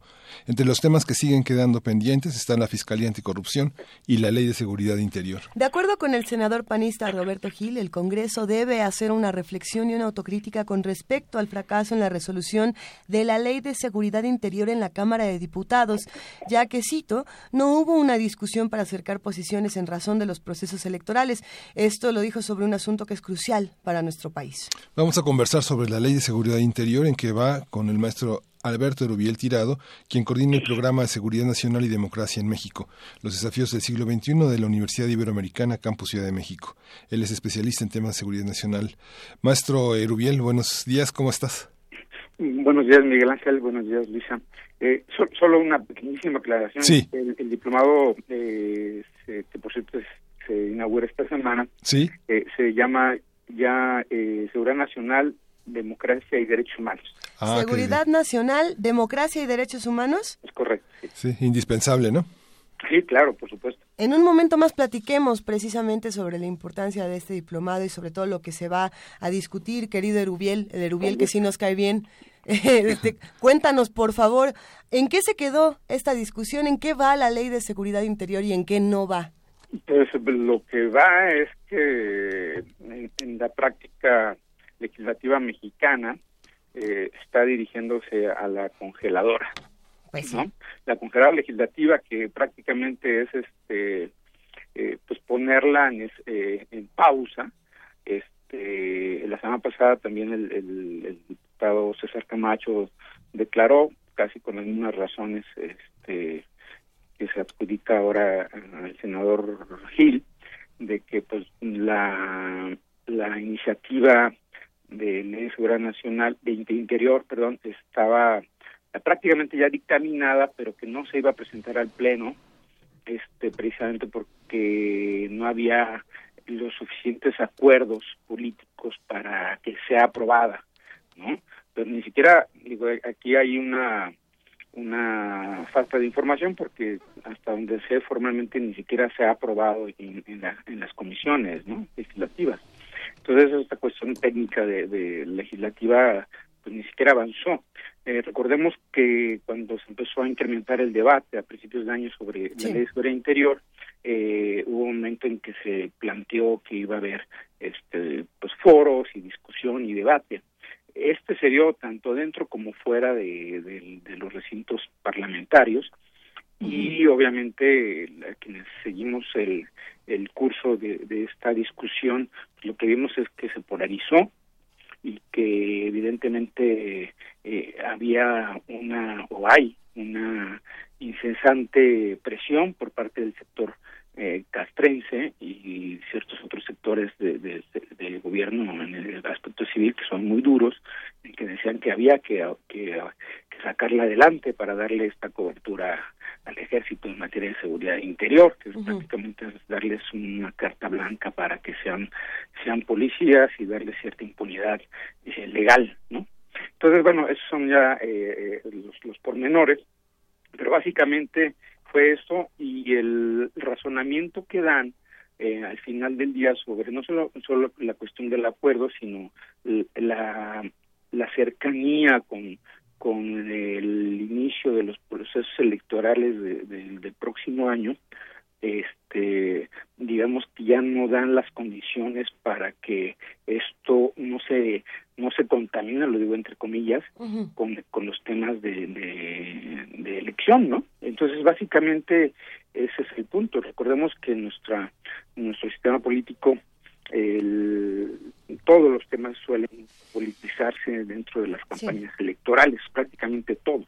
Entonces en ese sentido este para muchos sectores no se considera que, que esto se politice. De hecho, inclusive la, la propia Sedena, el director jurídico de la Sedena la semana antepasada, en su última o la penúltima eh, intención de presionar a los legisladores para que se apuraran a, aprobar la ley, dijo que no era válido que se politizara la, la discusión. Digo, finalmente los, los partidos son los que están representados políticamente en las cámaras, ¿no?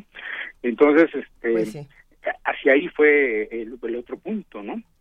Yo creo que valdría la pena recordar, perdón, este, que, que eh, eh, este escenario fue prácticamente el mismo que, que dio al traste con la reforma de la Ley de Seguridad eh, nacional entre 2008 y 2011, que duró la discusión tres años, pero ya en el 2011, aún cuando no se llegaban a acuerdos y la discusión también eh, llegó a empantanarse, eh, prácticamente con los mismas, este, mismos planteamientos, este, se, se, se, fue a la congeladora también, ¿no? Entonces, ese es básicamente el punto. Y por último, eh, habrá que recordar que el PAN eh, condicionó desde su principio que la ley sobre el interior no iba si antes no aprobaban la, la, la, digamos, el marco legal sobre el mando mixto policial en el país. Aquí tenemos eh, comentarios interesantes en redes sociales, tenemos muchas preguntas, por supuesto, eh, pero sí es interesante, Rubiel, cómo, cómo esta, este asunto se ha manejado desde redes sociales y cómo se maneja desde los políticos.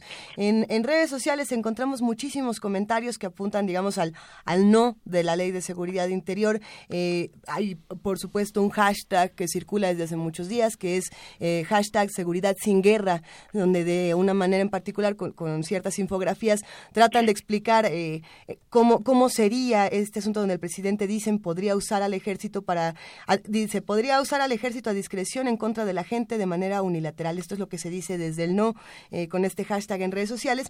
Y el sí, por ejemplo, apenas hace un par de días, eh, no sé, Margarita Zavala tuitea que es urgente que, se lleve a cabo esta discusión. se firma una carta de parte de muchas personas del PAN, por supuesto.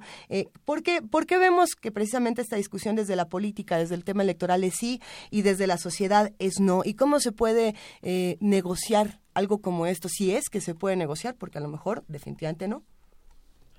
Bueno, yo creo que primero debemos evitar los falsos debates. Claro. Este, la cuestión es de eh, no, no plantearlo en blanco y negro en el sentido de que no queremos que los soldados no tengan protección legal si los si son nuestro último recurso ante una crisis de seguridad en la que no podemos recurrir a, a nuestros policías.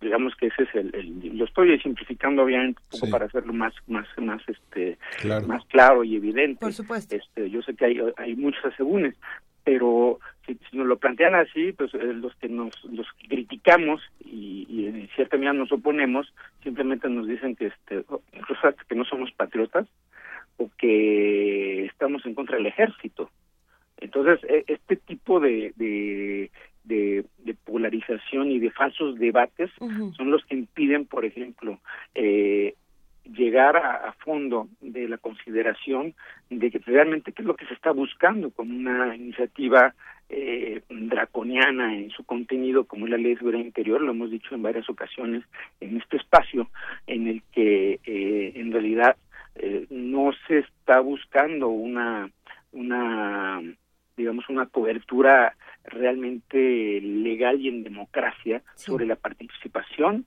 de los elementos castrenses en, misiones de seguridad pública.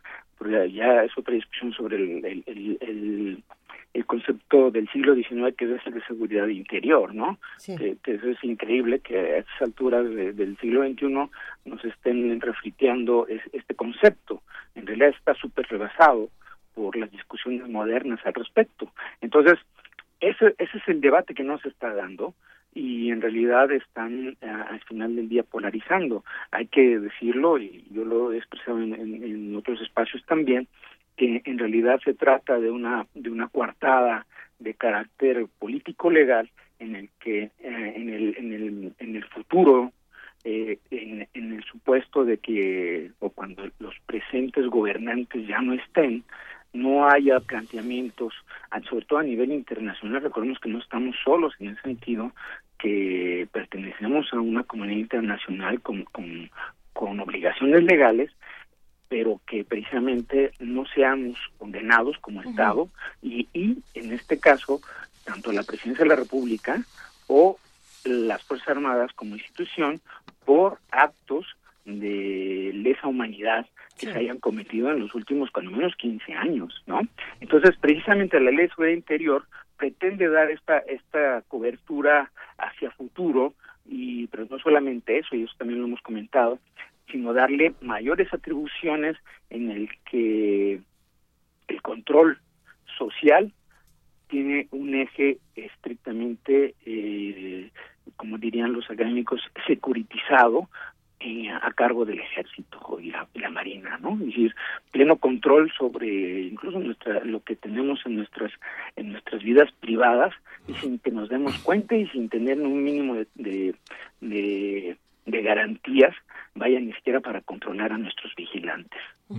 Lo que sucede también es que, eh, bueno, habla Serviel de un nuevo, una, una visión moderna. Sin embargo, la politización está en muchos sentidos en la, de manera subrepticia lo, lo sabemos desde en las ciencias sociales, desde el pensamiento eh, enjaulado de Michel Foucault hasta eh, las ideas también precursoras de Max Weber, etcétera.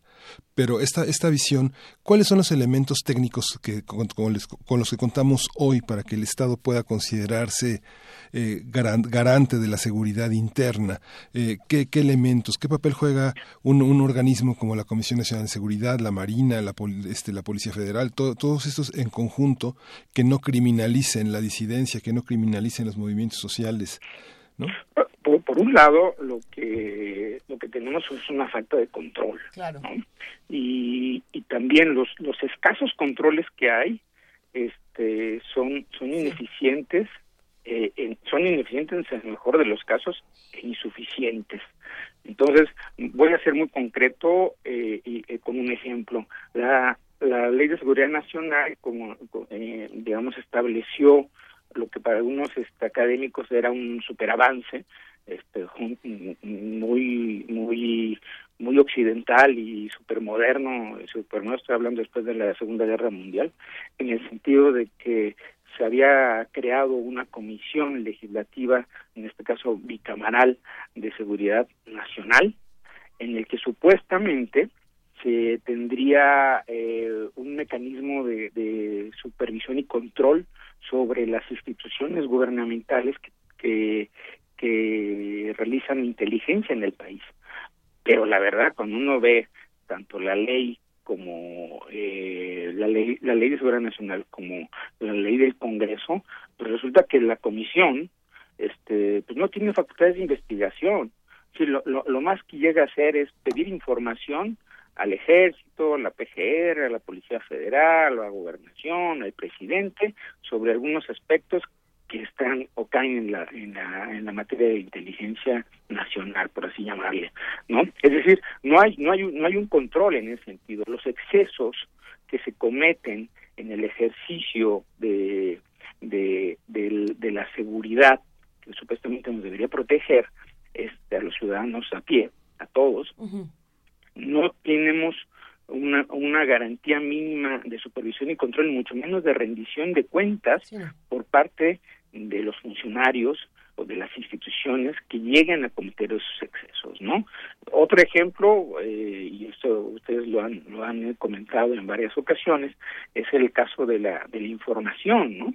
La información que tenga que ver eh, con cuestiones de seguridad eh, a veces en, en, el ámbito más este inocuo, como el saber cuántas cuántas cámaras han comprado para los penales del país, sean sean estatales o federales, está contemplado o clasificada como de seguridad nacional, entonces no podemos saber si si esas cámaras fueron compradas, este, no, queremos saber, por ejemplo, eh, en dónde están colocadas, ¿no? Simplemente cuántas se compraron y a qué precio y a quién, ¿no? Para, para hacer un comparativo en el mercado y saber si en efecto hubo un precio real, no un precio inflado, no hubo corrupción. Ni siquiera esos datos podemos tener acceso, ¿sí? Entonces hay, hay varias cosas, digo, estoy diciendo este muy, a lo mejor muy burda en estos ejemplos, pero lo que quiero decir es que eh, desde el ámbito del ejercicio eh, de políticas públicas en esta materia, todo es eh, opaco y todo es discrecional. Y decir todo, digo, no estoy exagerando tampoco, ese es prácticamente el 99%. Y los mecanismos eh, supuestamente de control que pueden tener, como el de la Comisión Bicamaral de Seguridad Nacional o la Auditoría Superior de la Federación, son muy limitados y luego ni siquiera los conocemos en su totalidad, lo poco que llegan a hacer. ¿sí? Entonces, debemos empezar, ahí voy contestando la, la, pregunta a Miguel Ángel, de revisar este marco eh, en el que obviamente no tenemos la, si, bien nos dicen necesitamos eh, eh, fortalecer las capacidades de nuestras instituciones en materia de seguridad y defensa, todo, todo un sector, este no estamos viendo en efecto si lo que nos están vendiendo desde los planes o promesas de campaña y planes de desarrollo y programas sectoriales este, se está cumpliendo en la realidad y si no se están cumpliendo en la realidad cuál es la consecuencia no hay consecuencias ¿sí? eso es una eso es algo eso es algo impresionante en este país. Entonces esa es una. La otra y diría una vez que si consideramos muerta o congelada la ley de, la iniciativa de ley de seguridad interior yo creo que debemos pasar más adelante, no decir, bueno, pues este eh, ya se quedó así, porque hay que recordar que el secretario de la Defensa, Salvador Cienfuegos, dijo, pues no la prueben, de todos modos aquí estamos, Exactamente. estamos afuera, ¿eh? Exactamente. Ya estamos afuera, es decir, lo único que queremos es que nos den la ley, de todos modos lo que estamos pidiendo hacer, ya lo estamos haciendo, ¿sí? Y nadie le dijo nada.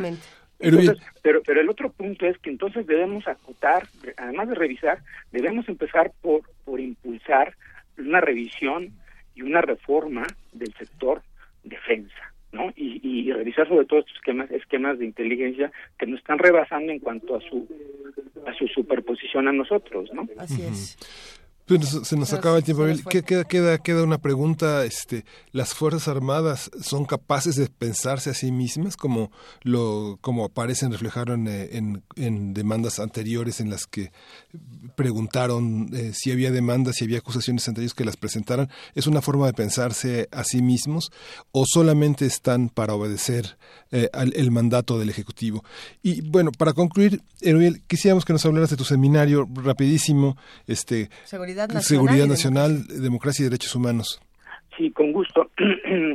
Esta semana inauguramos eh, en una sede distinta a la Universidad Iberoamericana, y es la Universidad Iberoamericana junto con el Museo Memoria y Tolerancia mm. de la Ciudad de México, donde vamos a, llevar a cabo eh, las clases del diplomado eh, Seguridad Nacional, Democracia y Derechos Humanos, y inauguramos con una conferencia magistral que nos la dará el quinto visitador de la CNDH, la Comisión Nacional de Derechos Humanos, sobre migración y seguridad.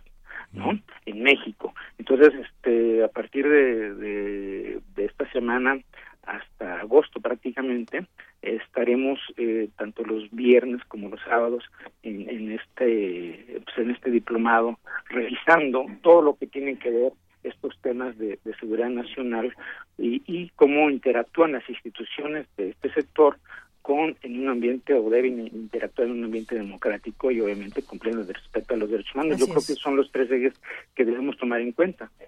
Sí, pues ojalá y nos eh, tengas al tanto de lo que va a pasar en el seminario. Siempre hay declaraciones y en esas conferencias magistrales mucho más. No, con yo estoy seguro que la Universidad Americana eh, llegará eh, difusión sobre todo a lo que planteen este tipo de visitantes como como el funcionario el doctor Edgar Corso que es el quinto visitador que ve la cuestión de los de los migrantes en el país.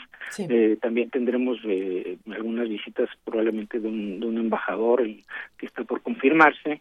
Y, y por ejemplo también revisamos las cuestiones de inteligencia desde el punto de vista no solamente normativo o del deber ser sino también de cómo se, se realizan en otros países. Aquí tenemos invitado a un, a un, a un contraalmirante de la Armada chilena que, que nos aporta la experiencia de, de, Sudamérica, por ejemplo, sobre todo después de la transición a la democracia, cómo operan estos mecanismos. ¿no?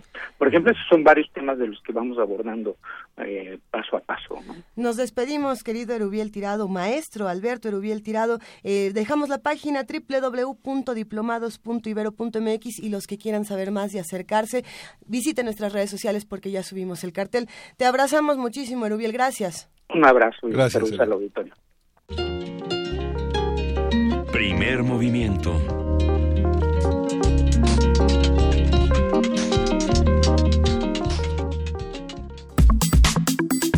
Nota Internacional. Este domingo se llevaron a cabo las elecciones presidenciales en Francia. Emmanuel Macron obtuvo el 22.7% de los votos y la ultraderechista Marie Le Pen el 23.28%, por lo que se disputarán la presidencia en una segunda vuelta electoral el próximo 7 de mayo. Esto debido a que el ganador debía obtener la mayoría absoluta de los votos. Eh, vamos a ver a qué se refiere esto de mayoría absoluta. La contienda electoral estuvo protagonizada por Emmanuel Macron, el candidato más joven, con tan solo 39 años, Marine Le Pen, quien es seguidora del trabajo de Donald Trump, Jean-Luc Mélenchon, y bueno, eh, también está François Fillon, quien figuraba como el candidato favorito hasta el escándalo en el que se afirmó que creó empleos falsos para dar sueldos enormes a su esposa e hijos. No sé si recuerden esta nota. Vamos a conversar sobre estos resultados electorales, el ambiente en Francia, los factores que pueden haber influido al resultado con el doctor Estefan Berro, profesor investigador del Departamento de Estudios Internacionales del ITAM y codirector del Instituto de Estudios de la Integración Europea. Eh, Estefan, buenos días. Buenos días. ¿Cuáles son las lecciones, las interrogaciones que tenemos que plantear o las preguntas que debemos hacernos desde México para entender este proceso electoral en Francia?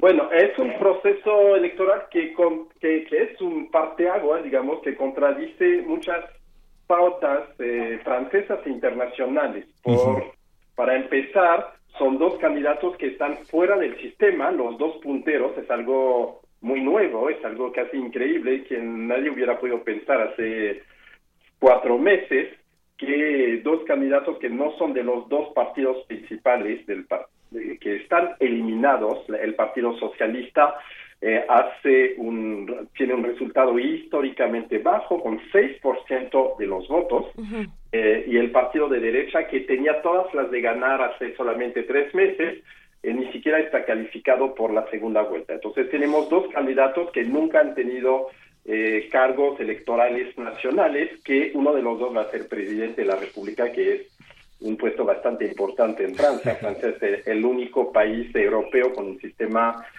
semipresidencial eh, y entonces el presidente tiene mucho poder y son dos outsiders, son dos gente que no son de los partidos tradicionales. Eso es una primera eh, conclusión eh, y una gran revolución en, la política francesa. ¿no?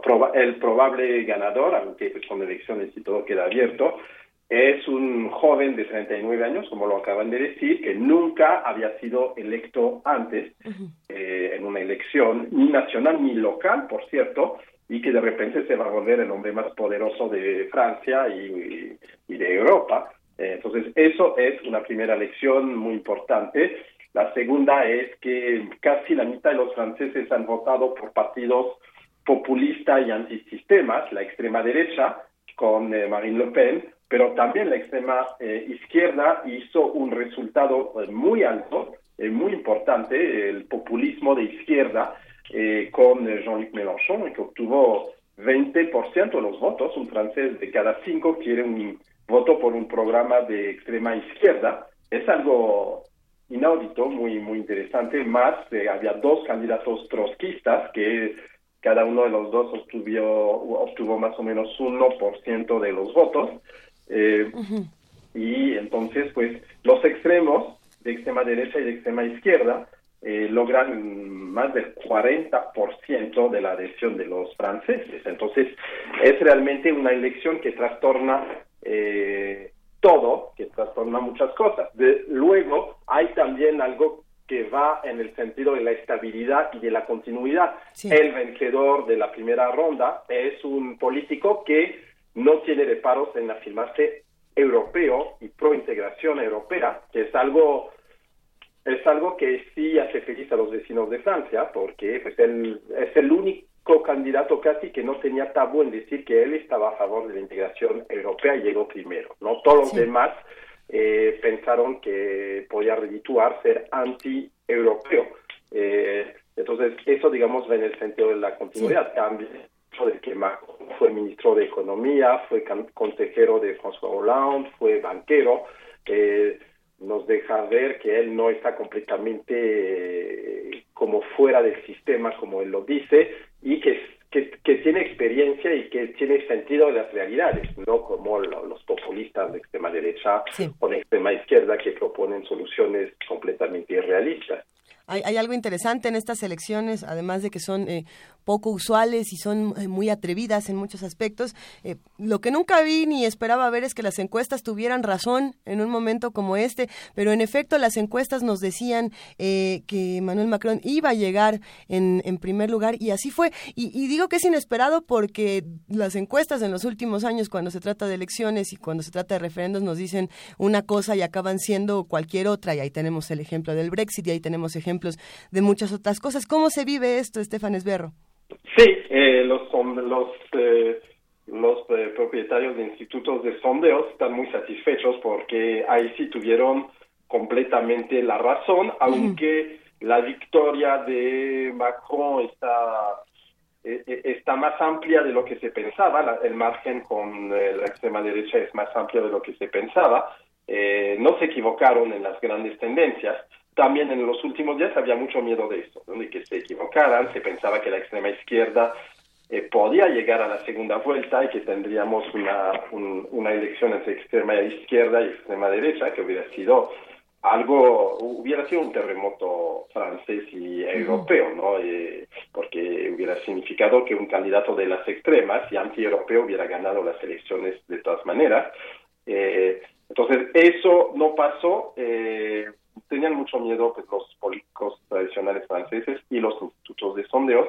En ese sentido, Francia también rompe esta racha eh, eh, de, equivocaciones eh, de los institutos de, sondeos. También rompe esta racha anglosajona, porque finalmente, pues, este pues el, movimiento que había empezado con los británicos y con Trump está frenando con esta elección en Francia, digamos, con el regreso a un discurso mucho más moderado, menos eh, nacionalista por parte del, puntero de la primera vuelta. Estefan, le queremos pedir si se puede acercar un poco más a su teléfono, pero y, quería preguntarle, eh, esta, esta, esta ese tratamiento inusual en las elecciones no obedece también a un colectivo con mucha prisa, con mucha necesidad de que se resuelvan demandas de una manera inmediata y que confía en la radicalidad de la derecha o de la izquierda, esas decisiones inmediatas sobre temas que urgen a la sociedad francesa y también este, esta negación de la perfeccionamiento de la democracia a partir de esta idea de que los partidos representan un conjunto de demandas diversas de una sociedad compleja, heterogénea y que y que las reformas van, van haciendo gradualmente esas transformaciones, ¿no representa esa prisa, ese inmediatismo, ese enojo ya frente a lo, a lo que ha pasado en Francia en los últimos años? Sí, es, cierto que hay problemas eh, muy serios que resolver. El problema principal siendo el problema económico y el desempleo relativamente alto en Francia, aunque desde hace un año y medio las cosas están mejorando de forma bastante clara. Entonces hay este primer reto que es el más importante, que es el reto del desempleo y de una franja de la sociedad que, que está marginalizada. Y después hay dos problemas que llaman mucho la atención de los electores franceses y que explican el, eh, pues el auge de, de, los extremos, que es el problema de la seguridad con esta ola de atentados que, que padecieron, que padeció Francia de forma muy, muy violenta, muy cruel, con centenares de víctimas.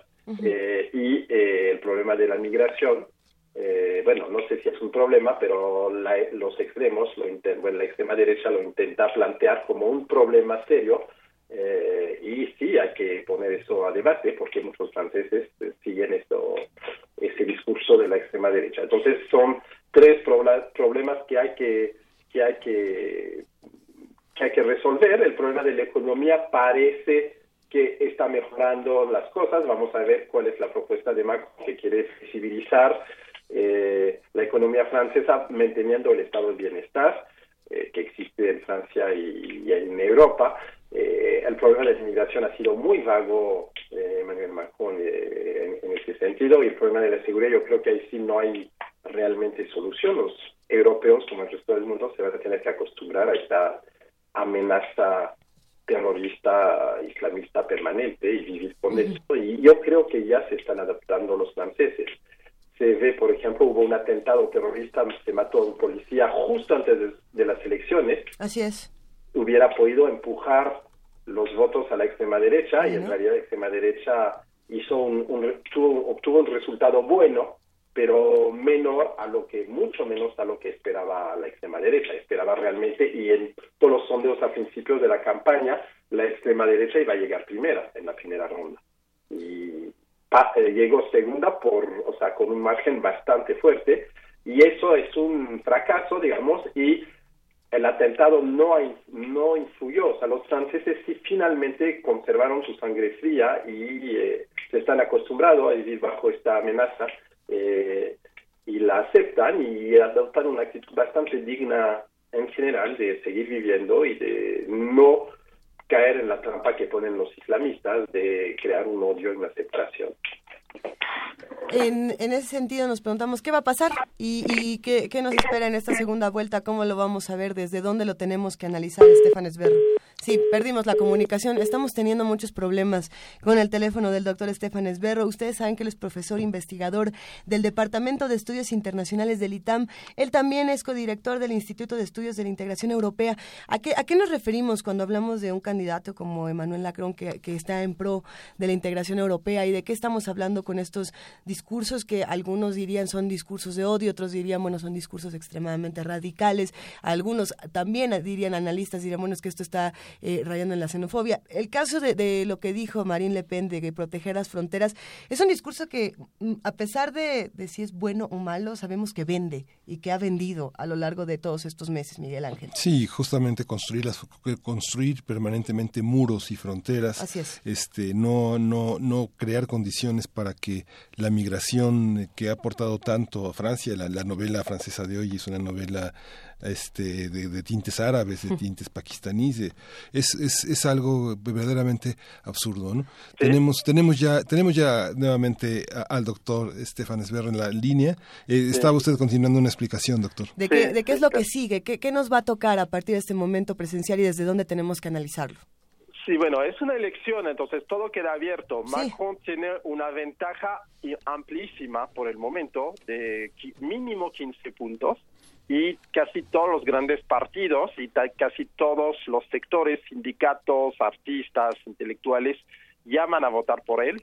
Eh, pero aún así, pues es una elección y todo queda abierto, en particular porque la abstención puede cambiar el juego. Eh, la segunda vuelta es dentro de dos semanas, es un fin de semana largo en Francia, eh, con un puente de tres días, y el domingo viene justo en medio de ese puente, y entonces pues será un buen pretexto para la gente que no está convencida por el programa de Macron de, no ir a votar, porque el sistema francés de dos vueltas hace que en la primera la gente escoge el candidato que prefiere, pero en la segunda la gente escoge, bueno, elimina el candidato que más, más, odia, digamos, o más les, les disgusta. Entonces el primero se escoge, el segundo se elimina y mucha gente eh, no quiere votar por Macron. O sea, no escogieron la extrema derecha, pero tampoco el programa de Macron les eh, conviene.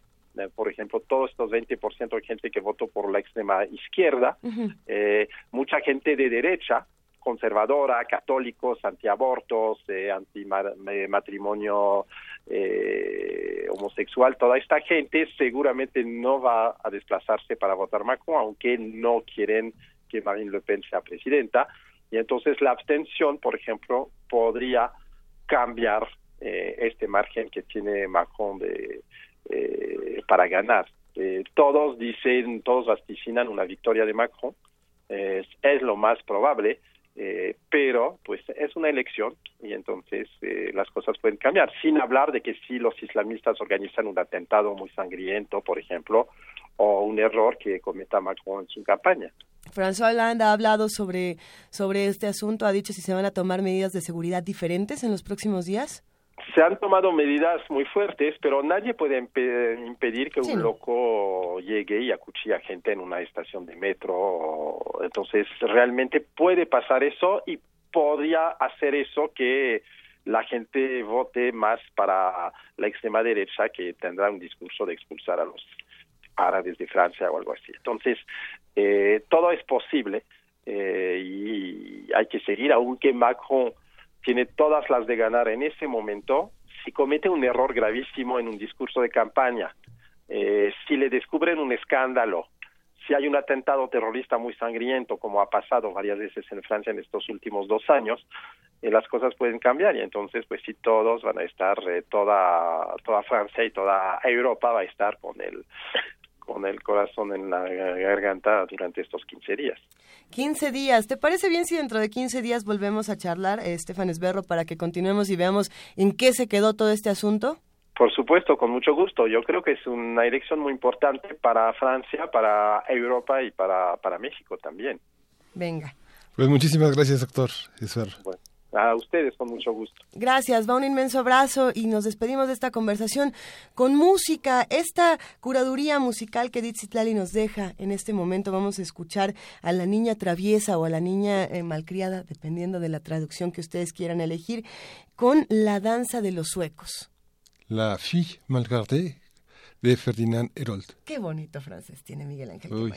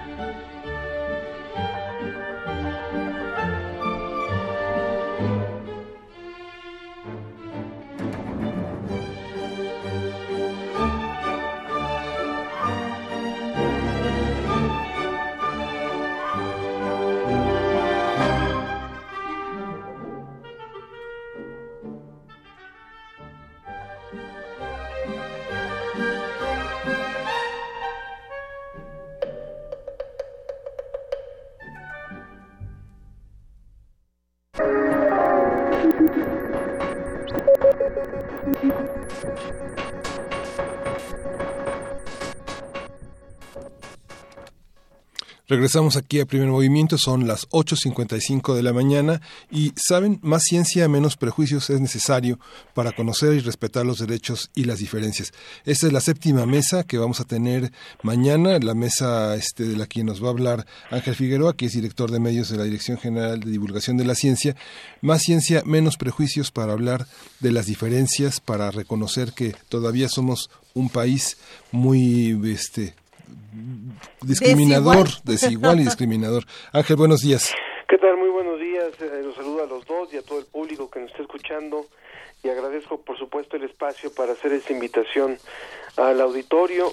Eh, como tú lo comentabas, bueno, ya han sido seis mesas las que hemos tenido, siempre con esta premisa de más ciencia y qué, qué momento más oportuno después de las de las marchas que vivimos en todo el mundo en este fin de semana, en donde lo que finalmente se está diciendo a gritos y a voces y de distintas maneras, que lo que también necesitamos es más ciencia, y no solamente porque sea hacer culto a quienes hacen conocimiento, no es porque sea en ese sentido, sino porque realmente a partir de la investigación científica en diferentes áreas, es que realmente podemos pensar en algunas alternativas para problemas tan importantes para los países o para nuestro país como es el tema de los prejuicios. Eh, es interesante, Ángel Figueroa, por ejemplo, estudiar las marchas eh, en todos los países el día de ayer y pensar también que la ciencia tiene mucho sentido del humor para, para exigir y para reclamar el lugar que merece. Tiene, eh, es, es muy lúdica, es, es de lo más interesante y de lo más deliciosa. Y bueno, pues sí es un placer poder seguir poderle dar seguimiento a todas estas cosas y ver que la lucha de la ciencia es muy diferente a las demás. Sí, ahorita que lo, que lo comentas, realmente nos, nos llamó mucho la atención algunas de estas consignas que se dijeron, por ejemplo, en el fin de semana, ¿no? Esto de eh, más posgrados, menos diputados, me parecía genial y donde pues realmente no. no es no es como decía yo no es privilegiar a un grupo sino realmente es entender que los países sin conocimiento eh, sin generación de conocimiento sin generación de tecnología pero también sin generación de una cultura científica en la sociedad o sin generación de una herramientas básicas para la toma de decisiones pues los países no pueden avanzar pues sí, y tenemos de hecho aquí unos datos bastante escabrosos de si los países avanzan o no avanzan y cómo y cómo viven todos estos prejuicios. Miguel Ángel, de hecho tú tienes una, unas informaciones aquí bastante espeluznantes. Sí, fuera, fuera, fuera del aire ah, iniciábamos el programa Luisa y yo discutiendo cómo las trabajadoras domésticas en México, más de dos millones sin contrato laboral. La mayor, de 10, de 4 de 10 personas eh, no vivirían con personas con, eh, que, son homosexuales. Tres no vivirían con personas que tienen el virus de inmunodeficiencia. Eh, hay una hay una todavía una visión, todavía la gente piensa eh, que, que, los indígenas eh, no ganan más porque son flojos o que deberían trabajar más duro. Es algo es algo todavía muy fuerte. Tal vez no nos hacemos las preguntas adecuadas, decía decía Luisa, para una encuesta como la de discriminación de 2010, pero lo que arroja es verdaderamente espeluznante. Somos un país verdaderamente eh, con discriminación, con racismo y desigualdad en los conceptos, por lo menos en el lenguaje. Por supuesto. De ahí que en esta ocasión, eh, como parte de las mesas que, hemos venido desarrollando y en esta eh, colaboración que hacemos en conjunto con la Coordinación de Humanidades, fue que se planteó esta temática de, de hablar de más ciencia y de menos prejuicios. Eh, hay invitados muy buenos para esta mesa y por eso queremos también eh, convidar al público para que se pueda acercar mañana martes a las seis de la tarde o unos minutos antes de preferencia para que tengan buen lugar en el Museo de Ciencias Universum. Quien estará como invitado, bueno, uno de los invitados es el doctor Luis de la Barrera, que bueno no requiere de gran presentación y actualmente es es el director del programa universitario de, derechos humanos. Estará la doctora Marta Lamas también eh, activista feminista y una persona muy muy clara de, ciertos temas que tienen que ver con, con la mujer y con el espacio que aún no no no se tiene para de respeto para la condición de mujer. También el, doctor Fernando Vizcaíno del Instituto de Investigaciones Sociales y desde Brasil, que siempre tenemos un invitado internacional, vía Skype estará la doctora Valesca Zanello, quien es también experta en el tema de, eh, de, de violencia hacia la mujer en el caso de Brasil y que, por ejemplo, ha hecho estudios sobre aspectos como cómo, cómo nos insultamos entre hombres, cómo, cómo se insultan entre mujeres, en el caso de Brasil, y cómo se insultan hombres a mujeres y mujeres a hombres, y cómo esto marca eh, aspectos determinantes en la relación y en la convivencia social. Y como moderadora de esta mesa, pues va a estar una periodista también bastante desprejuiciada, que, nos, nos gusta mucho que haya aceptado, que es eh, justamente Fernanda Tapia Pues, pues vamos a estar muy atentos, Ángel, en esta, en esta, este, en ya tenemos toda la cartelera en redes sociales. Tenemos, tenemos, tenemos que, tenemos que correr en un corte al que nos obliga el INE en esta, en, ya, nos cayó el INE. Ya nos cayó el INE, Ángel. Pero, pero bueno, estamos muy atentos. Es una, es una experiencia muy importante lo que están ustedes realizando, que es, que es ustedes y de, todos, que es la universidad. Y bueno, vamos a estar mañana eh, presentes en Universum para ser testigos de este, de este interesante encuentro. Muchísimas, gracias. muchísimas gracias, Ángel Figueroa, director de medios de la Dirección General de Divulgación de la Ciencia de la UNAM. Vamos a un corte. Primer movimiento. Hacemos comunidad.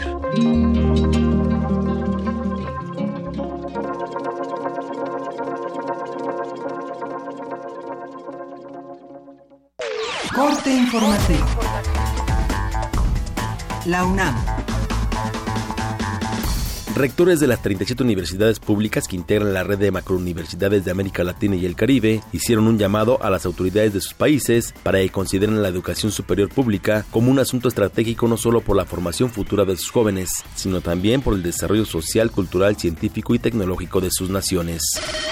Alumnos de la Facultad de Ingeniería de la UNAM ganaron el torneo RoboCup del Torneo Mexicano de Robótica 2017 que se realizó en el Colegio Cristóbal Colón. Habla Reinaldo Martel, titular del equipo. Físicamente es la base omnidireccional que nos permite hacer movimientos sin tener que girar o poder desplazarse lateralmente. Y el torso, que es el torso mecánico, también es una de las características importantes ya que esto nos permite manipular objetos más fácilmente, ¿no? objetos que están muy, muy por debajo y no los puede alcanzar, pues mover el torso o que estén muy arriba. En inteligencia artificial también hemos avanzado porque bueno, hemos tenido una base de conocimientos que nos sirve para hacer planeación de acciones y bueno, esas son como las características. Bueno, también tiene un sistema de visión que nos dio buenos resultados y reconocimiento de personas. Nacional. El gobernador de Veracruz, Miguel Ángel Yunes, firmó un decreto mediante el cual su administración expropió una casa de Javier Duarte en el municipio de Tlacotlalpan. Ya es patrimonio del pueblo de Veracruz.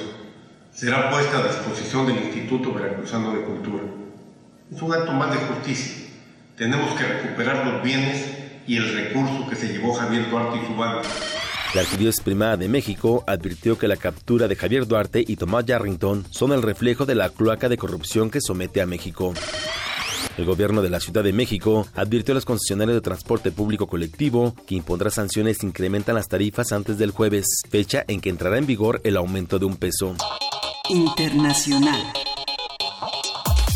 Nueve países latinoamericanos condenaron la represión contra los manifestantes durante las movilizaciones en Venezuela. Habla Heraldo Muñoz, canciller chileno. Reafirmamos que es urgente que las autoridades venezolanas adopten medidas para asegurar los derechos fundamentales y preservar la paz social. Resulta imperativo que la hermana República Bolivariana de Venezuela retome la senda de la institucionalidad democrática y que su gobierno fije fechas para el cumplimiento del cronograma electoral, libere los presos políticos y garantice la separación de poderes constitucionales. Por su parte, el presidente de Perú, Pedro Pablo Kuczynski, aseguró que su país está dispuesto a colaborar con Venezuela para fortalecer su democracia. Igual que otros gobiernos democráticos en América Latina, estamos muy preocupados por lo que pasa en Venezuela. No queremos entrometernos en la situación de otro país hermano, pero sí creemos que no debe haber prisioneros políticos en una democracia, no debe haber muertos en las manifestaciones. En tanto, el mandatario venezolano Nicolás Maduro dijo que su país requiere sumar conciencia. Vamos a ir a un gran proceso popular, democrático, revolucionario, en un nuevo desencadenante histórico que amerita conciencia, retomar el despertar histórico original y conciencia, mucha conciencia. Un mundo que es el de América Latina y muy especialmente el Caribe y muy especialmente también La Habana cubano primero, un día latinoamericano después y universal después, ¿no? Los En 1980 murió el escritor cubano Alejo Carpentier, uno de los autores más notables de la literatura latinoamericana. La consagración de la primavera, Los pasos perdidos y El recurso del método son algunas de sus novelas más reconocidas. Reuniendo elementos para crear una realidad maravillosa que había sido prefabricada. Escuchas XEUN Radio UNAM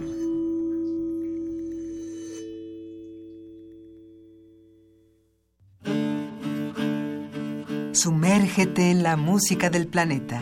Encuentra las perlas acústicas en el Mapamundi. Salpicadas desde Radio Nacional de España, Mundofonías. Una producción de Juan Antonio Vázquez y Araceli Zigane, creada para divulgar los ritmos del mundo. Sábados 6 de la tarde, por el 96.1 de FM. Radio UNAM.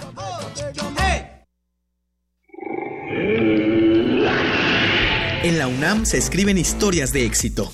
En Fundación UNAM hacemos que estas historias sean posibles ya que becamos anualmente a más de 68 mil universitarios. Súmate 5340-0904 o en www.funam.mx. Contigo hacemos posible lo imposible.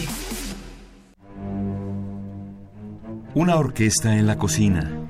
Cuarteto de cuerdas en el auto. Y un violonchelo solista sentado en el sillón favorito de la sala. Orquesta Filarmónica de la UNAM. Desde la sala Nezahualcóyotl. Escucha los conciertos los domingos al mediodía. Desde la comodidad de tu casa. 96.1 FM. Radio UNAM. Siempre hemos tenido que luchar. Dejamos nuestra huella en la historia. Y he aquí todo lo que hemos logrado. Le dimos voto a nuestra voz y esto es nuestro derecho. Rompemos los estereotipos. Conquistamos la cima del mundo. Tenemos las herramientas para alcanzar nuestros sueños. El protocolo para atender la violencia política contra las mujeres defiende nuestros derechos políticos, nuestro derecho a hacer historia. Instituto Nacional Electoral, INE. De las vistas de Salvador Toscano a la época de oro.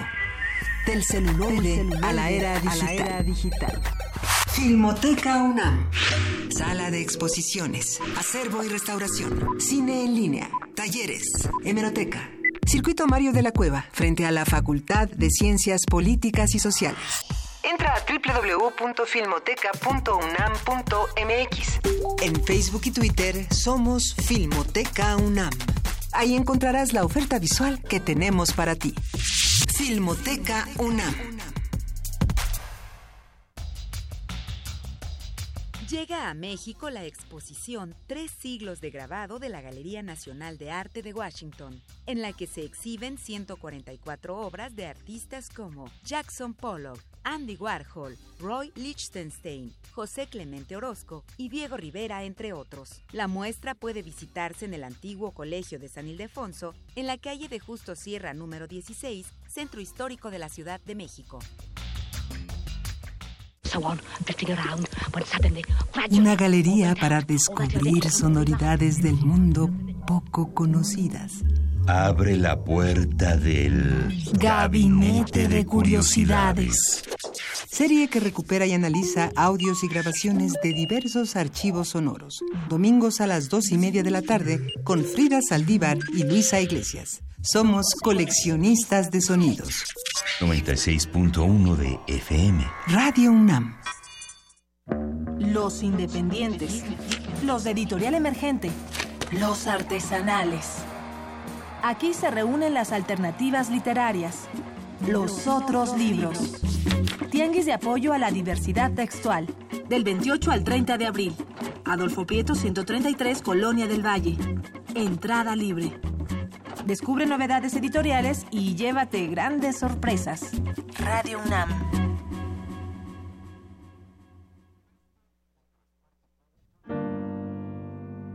Una soprano vaga en pena. Revive el suceso que la condujo a la muerte. Locura, castigo, rebeldía. Heroínas transgresoras. Farsa trágica interpretada por Luz Angélica Uribe, para mayores de 12 años. Todos los domingos de abril a las 13 horas, en la sala Julián Carrillo de Radio UNAM. Entrada libre. Ven. y pierde la cordura.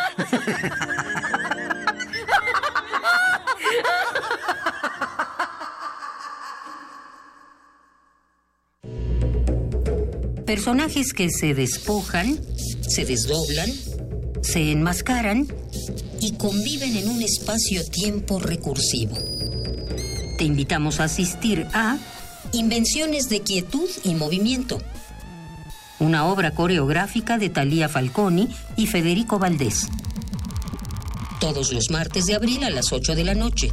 Sala Julián Carrillo de Radio UNAM. Entrada libre. La música es un papalote. Navega en el aire. Emprende camino junto a ti, siempre tomado de tu mano. La música es un juego. No dejes de jugarlo. Jazz Jam. Celebrando el Día Internacional del Jazz. Domingo 30 de abril a las 18 horas. Transmisión en vivo por el 96.1 de FM Deja que el sonido revolotee en tu interior. Radio UNAM. Primer movimiento. Podcast y transmisión en directo en www.radiounam.unam.mx.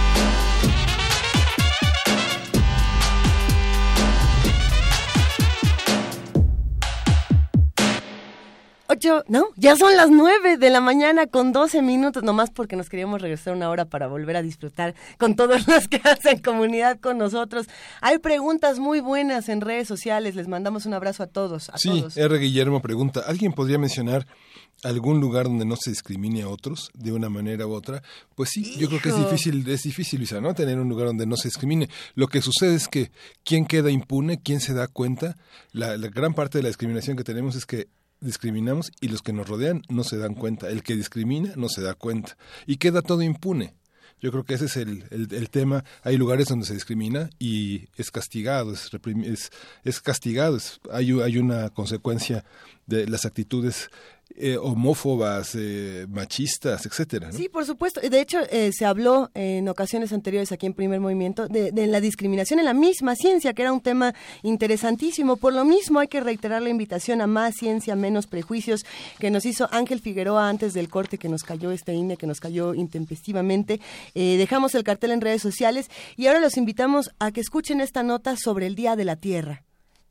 Cindy Pérez preparó la siguiente información. Este 22 de abril se celebró el Día Mundial de la Tierra y bueno, esta es la siguiente nota informativa que preparó Cindy Pérez. Con el fin de hacer conciencia sobre los problemas que enfrenta nuestro planeta, cada 22 de abril se celebra el Día Mundial de la Tierra. La proclamación supone el reconocimiento de que los ecosistemas nos proporcionan sustento y que debemos promover un justo equilibrio entre las necesidades económicas, sociales y ambientales. Actualmente existen 130 millones de personas en una situación de extrema inseguridad alimentaria, mientras que 65 millones se han visto obligadas a abandonar sus hogares. De acuerdo con el académico del Instituto de Ecología de la UNAM, Gerardo Ceballos, los problemas ambientales son tan graves que puede ocurrir un colapso que la mayoría de los científicos, la estamos hablando del 97, 98%, coinciden que eso puede pasar en los siguientes 20, 30 años. Enfrentamos grandes problemas, que es la destrucción y, de, extinción de las especies. En México, han perdido en los últimos 50, eh, 60 años la mitad de la vegetación natural del país y sin embargo, hemos visto que gracias al, esfuerzo de la eh, sociedad civil, los científicos, eh, y apoyados por la iniciativa privada, el gobierno, se están haciendo cosas que a mí me parecen enormemente importantes, como tratar de salvar a la vaquita marina. El investigador resaltó que actualmente, en términos económicos, son una mejor opción las energías verdes.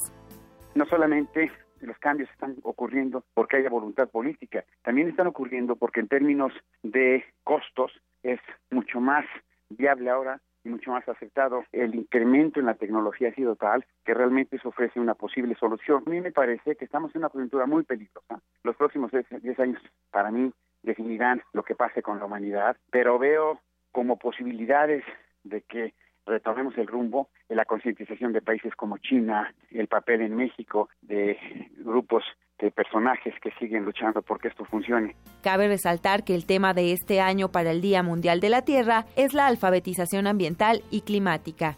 Para Radio UNAM, Cindy Pérez Ramírez.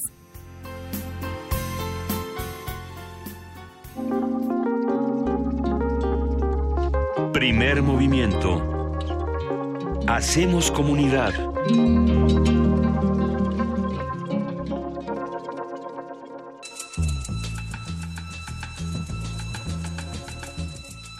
Es hora de poesía necesaria.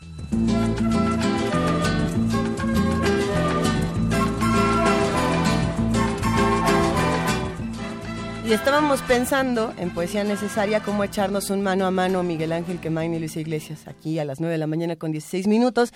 Y además dedicarle este poema, por supuesto, a Juana Inés de Esa, nuestra jefa de información, y a su hermana Mariana de Esa, que nos escribe a Primer Movimiento y dice que ya, que ya, nos, que ya extraña a Juana Inés. Nosotros también, y por eso buscábamos poesía lúdica y poesía eh, que nos dejara pensando en estas cosas, en, estos seres que imaginamos y que extrañamos de vez en cuando. Eh, estábamos entre Efraín y Nicanor Parra y ganó en esta ocasión el mero mero Nicanor Parra. Eh, ya verán porque tenemos para ustedes el hombre imaginario. El sur profundo. El hombre imaginario vive en una mansión imaginaria rodeada de árboles imaginarios a la orilla de un río imaginario. De los muros que son imaginarios penden antiguos cuadros imaginarios, irreparables grietas imaginarias que representan hechos imaginarios ocurridos en mundos imaginarios, en lugares y tiempos imaginarios. Todas las tardes, tardes imaginarias, sube las escaleras imaginarias y se asoma al balcón imaginario a mirar el paisaje imaginario que considera en un valle imaginario circundado de cerros imaginarios. Sombras imaginarias vienen por el camino imaginario, entonando canciones imaginarias a la muerte del sol imaginario. Y en las noches de luna imaginaria sueña con la mujer imaginaria que le brindó su amor imaginario vuelve a sentir ese mismo dolor, ese mismo placer imaginario y vuelve a palpitar el corazón del hombre imaginario. Primer movimiento.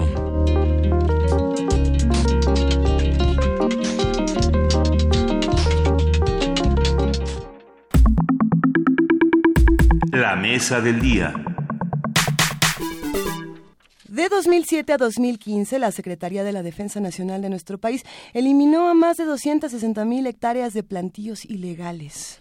De acuerdo con las autoridades mexicanas, en 2015, 13.500 personas fueron fichadas por la policía o el sistema de justicia penal por delitos relacionados con las drogas. En el informe del 2016 de la Junta Internacional de Fiscalización y Estupefacientes, JIFE, de, de Naciones Unidas, se reveló que el 87% de la cocaína consumida en Estados Unidos llega a través de México y Centroamérica y cerca del 13% se consigue por el Caribe. Asimismo, el documento sostiene que la metanfetamina incautada en Estados Unidos durante 2014, que es la droga que se posicionó como la de mayor uso en el rubro anfetamínico de América del Norte, provenía en su mayoría de México. Y bueno, vamos a conversar sobre los factores sociales y económicos en torno al cultivo de estupefacientes y cómo es que se insertan en la discusión nacional en torno al narcotráfico y el crimen organizado.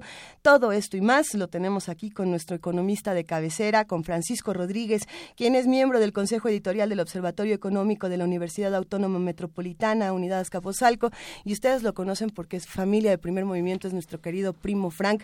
¿Cómo estás, Francisco Rodríguez? Buenos días. ¿Qué tal? Buenos días, Miguel Ángel, Luisa, un gusto estar por acá. Saludos al auditorio, buen día a todos. A ver, eh, ¿Qué tanto se sabe eh, sobre el cultivo de materia prima para fabricar estupefacientes eh, por el lado económico? Es interesante esta discusión y se puede poner eh, bastante profunda y oscura. Así es. Como en México es ilegal el cultivo de estupefacientes, es difícil tener cifras precisas. En particular, creo que nos podríamos concentrar en la amapola, que es como eh, la planta de donde más estupefacientes se pueden sacar. O sea, medicamentos legales. La amapola provee materia prima para muchos medicamentos contra el dolor. Entonces, por ahí lo podríamos ver. Y sobre el tema económico, pues yo creo que está muy asociada esta producción pues a los niveles de pobreza y marginación que observamos en muchos lugares de México. ¿En qué sentido? pues si el 40% de la amapola se calcula que se produce en Guerrero, Guerrero es un estado donde más del 25% de la población está en pobreza extrema. Y en los municipios en particular donde se produce la amapola, los niveles de pobreza extrema alcanzan 40-50% de la población. Entonces, observando los datos, hay una clara relación entre producción de materia prima para producir estupefacientes y pobreza de las personas. Claro, también asociado a la situación geográfica, que son lugares de difícil acceso, etcétera, etcétera. Entonces hay un todo un tema económico, por eso el tema de si se legaliza o no, yo creo que también tendría que tener un fuerte componente social que atendiera esos problemas también. A ver, venimos del 420 apenas, ya estamos a 24 de abril, pero bueno, pasamos por el 20 y esta discusión se volvió a dar. Eh, cada vez que, llegamos al 420 se discute si se debe legalizar o no. Eh, ¿Cómo se vive este asunto desde el punto de vista económico? ¿Legalizamos o no legalizamos, primo Frank? Pues si vemos el ejemplo de lo que pasó en Estados Unidos y digamos el, el ejemplo siempre es el estado de Colorado, que es el que más ha avanzado en esto el año pasado, en 2016, las ventas legales de marihuana fueron de alrededor mil millones de dólares. El Estado recaudó 200 millones de dólares porque tiene un impuesto de 20% a la venta de marihuana. Entonces, en un año recaudaron 200 millones de dólares solo por cobrarle impuestos a la venta de marihuana. Entonces, la legalización desde el punto de vista económico es racional porque permitiría, de alguna manera, que los campesinos, que los que siembran todo esto, tuvieran un ingreso legal. Pero además, a lo largo de la cadena, hasta llegar, digamos, a la producción de medicamentos y, y venta al público, pues se cobran impuestos. Entonces, hay un tema también por ahí de, de ingresos para el Estado. A ver, pero muchos preguntarían qué hace Colorado con estos 200 millones de dólares, hacia dónde se van. Ah, que pues, esa es una gran pregunta, ¿no? Cada vez que dicen, bueno, en estos impuestos, ¿a quién le tocan? ¿Cómo se reparten? ¿En qué los ponemos? Sí, claro, también, también ahí tenemos una diferencia importante. Digo, nadie, nadie quiere pagar impuestos, a nadie le gusta pagar impuestos. Pero cuando a ves... nosotros nos encanta. pero cuando ves que los impuestos eh, se transforman en bienes públicos, etcétera, dices, bueno, no está tan mal. ¿no? Pero, por ejemplo, eh, el Estado de Colorado, exactamente a qué está destinando esos montos, eh, no, no lo tengo identificado, pero lo que, en lo que sí ha invertido mucho Colorado es, por ejemplo, en el tratamiento de adicciones y demás. O sea, por un lado tienen que el mercado de marihuana es legal, pero el problema, el problema ahora médico en Estados Unidos, y que además se liga con el tema de la amapola y demás, es el abuso de los medicamentos contra el dolor que están provocando, que ha elevado las muertes creo que 60% en los últimos cinco años. Entonces, Colorado invierte en tratamientos para esas personas, en medicamentos. Eso, eso es algo importantísimo de, analizar. Esta relación eh, producción y pobreza que se vive en nuestro país, regresando un pasito la discusión, eh, no, no es paradójica eh, para, lo que para todos los que nos dicen que, que, que precisamente esta, esta producción es un gran negocio. Bueno, para, para saber si es un gran negocio o no, tendremos que compararlo con otros negocios. ¿no? Entonces, por ejemplo, en México hay productos que son altamente exitosos, que generan muchos ingresos para los productores, y por aquí traigo unos números. No venía preparado. Pero, por ejemplo, una hectárea de aguacate le genera al productor 150 mil pesos al año, que bueno, pues es un monto decente. La fresa más de 300 mil pesos, el jitomate 215 mil, el limón 80 mil pesos. O sea, son cultivos que generan buenos ingresos. Pero otra vez, si vemos dónde se está produciendo la amapola, por ejemplo, que es Guerrero. Guerrero. Guerrero, por ejemplo, una tonelada, digo, una hectárea de maíz de temporal, sea, al productor le genera dos mil pesos al año. Entonces, ahí vemos diferencias grandes de, pues hay cultivos que son negocio, como esos que mencioné primero, pero por ejemplo el maíz o el frijol de temporal que se produce en Guerrero y en particular en la sierra, pues al productor le genera dos o tres mil pesos, entonces no hay comparación. Según estimaciones, porque igual pues, todo esto, si es un mercado ilegal y demás, al productor de, un, de amapola una tonelada de opio le genera como 300 mil pesos. Es más o menos como la fresa. Exacto. Más o menos. Entonces, pues sí hay cultivos que compiten, que es negocio sí, y que ahora es un negocio más grande porque es ilegal, pues todavía más. Pero la mayor generación se da entre después de la producción. Digamos que, como siempre, el productor es el que menos recibe, pero igual el alto precio de las drogas se va generando a lo largo de la cadena de procesar, distribuir, etcétera. Uh la producción, el, esta integración de al Producto Interno Bruto que hizo Colombia hace casi 20 años, ¿qué significa? Mucha gente lo criticó porque lo consideró que era un primer paso a la legalización de las drogas, pero es casi la cuarta y a veces hasta la tercera parte del Producto Interno Bruto en Colombia. Sí, o por ejemplo en Afganistán se calcula que el 40% del Producto Interno Bruto está ligado con la producción de opio. Entonces, son números muy importantes. Son actividades que sí generan muchos ingresos, pero que al ser ilegales, todos esos cálculos de 40 o 25, pues también este, había que tomarlos con mucho cuidado.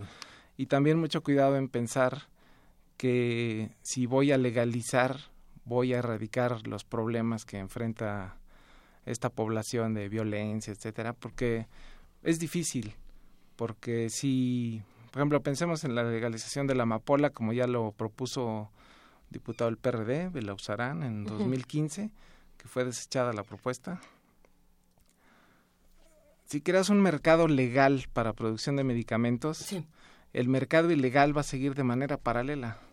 Entonces, pues vas a tener dos mercados, uno legal que pague impuestos, etcétera, pero el otro mercado ilegal pues ahí va a seguir, porque la demanda de Estados Unidos principalmente, pues ahí va a seguir. Entonces, es difícil también decidir este, qué tanto podría impactar una legalización sobre disminución de niveles de violencia y demás. Y sobre la incorporación de estos números al producto, pues, digamos, sí generan ingresos, pero igual, si lo que nosotros le vendemos a Estados Unidos es droga y lo que ellos nos venden son armas, pues seguimos hablando de mercados ilegales que este pues que de ninguna manera eh, podría yo decir este sí legalicemos para que crezca el PIB de México no o sea sería muy difícil hacer una afirmación así. Sí, sin duda es un tema complejísimo. No podemos hablar de beneficios de la ilegalidad porque definitivamente no es algo que se debe abordar desde ese punto de vista, pero sí el por qué eh, las personas eligen el camino de la ilegalidad en términos económicos? ¿Qué, qué ventajas o qué, o qué salidas distintas se encuentran que los hacen tomar este tipo de decisiones? En Guerrero, por ejemplo, donde está este 40% de pobreza, o en otros espacios donde dicen, a ver, aquí vamos a producir amapola, aquí vamos a producir marihuana. ¿Por qué? ¿Por qué se toma esta decisión ilegal sobre otras decisiones? Pues totalmente por el, el tema económico. O sea, el ingreso de los, por ejemplo, el ingreso promedio en todo el país de una persona que se dedica a labores primarias como este sembrar, este, cuidar árboles, producir fruta, etcétera, es de dos mil pesos al mes el año pasado. Entonces, con dos mil pesos al mes, o sea, ni siquiera un salario mínimo, ni siquiera cubre una canasta alimentaria para dos personas. Entonces, el tema es el ingreso. O sea, si el ingreso de las personas es tan bajo y de repente llega alguien a ofrecerles una, oye, pues siembra esto que es ilegal, pero te voy a pagar cinco mil pesos al mes. Digo, tampoco es que les paguen muchísimo. O sea, estudios que se han hecho, por ejemplo, en Estados Unidos, donde han seguido a la cadena de producción y distribución de estupefacientes, pues todos los que están en la parte de abajo de la pirámide, ahí se quedan. O sea, muchos también entran al, al mundo ilegal porque sueñan con terminar siendo el gran capo y demás, pero la verdad es que el 99% ahí se quedan, se mueren jóvenes, nunca pasan de ahí. Entonces, el, la principal decisión es económica. O sea, mientras el mercado ilegal les esté pagando muy por encima de lo que el mercado legal, pues ahí está la decisión de las personas. Y, ahí está también este divorcio que tenemos con nuestras autoridades, la razón por la que muchos dicen, como es el caso de Rosario Martínez, dice, no duele tanto pagar impuestos, lo que duele es que nos roben eso que deberían utilizar para el beneficio de los ciudadanos y es precisamente lo que se hace. Totalmente de acuerdo. Y entonces ahí entra el asunto de, es que no tengo por qué pagar estos impuestos y no los van a usar para lo que me dijeron, no trabajo dentro de la legalidad porque no hay ninguna protección para las personas que están en estos sectores en particular eh, y y, luego qué se hace? Primo Frank, porque veo que traes muchos datos eh, escalofriantes por acá. Un caso interesante es el de Afganistán. Los europeos hace como 12, 13 años dijeron, ¿por qué no hacemos una prueba piloto de legalizar las drogas, legalizar la producción de opio en Afganistán, dado que hay 3 millones de personas involucradas en la producción, que... 3 millones, Como dije, 40% del PIB está asociado a esta producción y demás. Y, este, y estaba avanzando el piloto, pero eh, en un momento Estados Unidos y Reino Unido dijeron no, o sea, eso no va.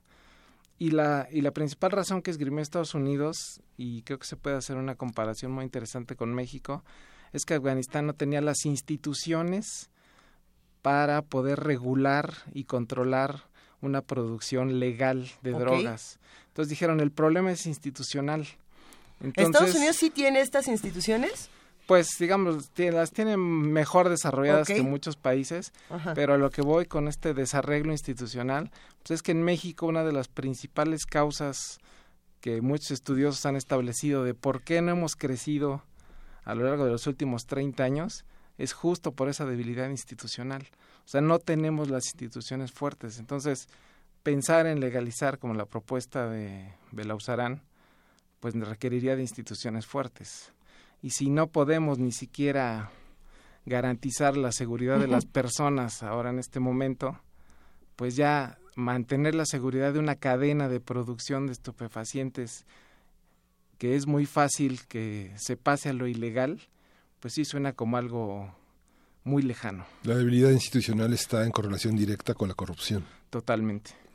Totalmente, y, de acuerdo a las últimas encuestas, pues, la corrupción es el principal problema o de lo que más nos quejamos todos los ciudadanos, ¿no? Entonces, corrupción, debilidad institucional, legalización de un mercado de drogas, se ve así como una mezcla explosiva, o sea, lo que pensaríamos en primera instancia, pues lo que va a pasar es que va a aumentar la corrupción. Eh, ayer, eh, digo ayer, el, el, el 420, el 20 de abril, que fue hace cuatro días, eh, a las 4.20 de la tarde todo mundo subió a redes sociales o al espacio donde estuvieran diferentes eh, memes, diferentes imágenes de la respuesta es legalizar, legalicemos y se acaban todos los problemas. Bueno, eh, las calles solían de una manera muy peculiar, fue un ejercicio bastante interesante, eh, muy lúdico, por supuesto, pero vamos a plantear así como, órale, nos dicen que la respuesta, porque siempre nos dicen, la respuesta es que se legalice para que todo este problema se acabe. Aquí estamos viendo que no tanto. Eh, supongamos que, se empieza a resolver el problema institucional. ¿Qué instituciones se supone que tendríamos que arreglar en un principio para llegar a lo demás? Digo todas, pero ¿como cuál? Sí, sí, ahí hay un, digamos, todo un conjunto, porque tendríamos que ver desde la producción. Bueno, ¿quién supervisaría la producción? Pensemos que si Zagarpa es la encargada de eh, la producción agrícola, podría entrar en esa parte. ¿Qué nos dice Zagarpa de todo este asunto, por ejemplo? Pues no hay ningún pronunciamiento oficial al respecto de sobre si legalizar o no legalizar la producción de otros estupefacientes, pero lo que sí, la, digamos, la dependencia que sí hizo un estudio más serio fue la Secretaría de Gobernación. En 2015 hicieron un estudio de qué pasaría algunos escenarios sobre la producción de la legalización de la producción de amapola. Decía, bueno, tendríamos que involucrar desde los que regulan los medicamentos, COFEPRIS, Secretaría de Salud, eh, Fuerza Armada que estuviera vigilando los plantíos.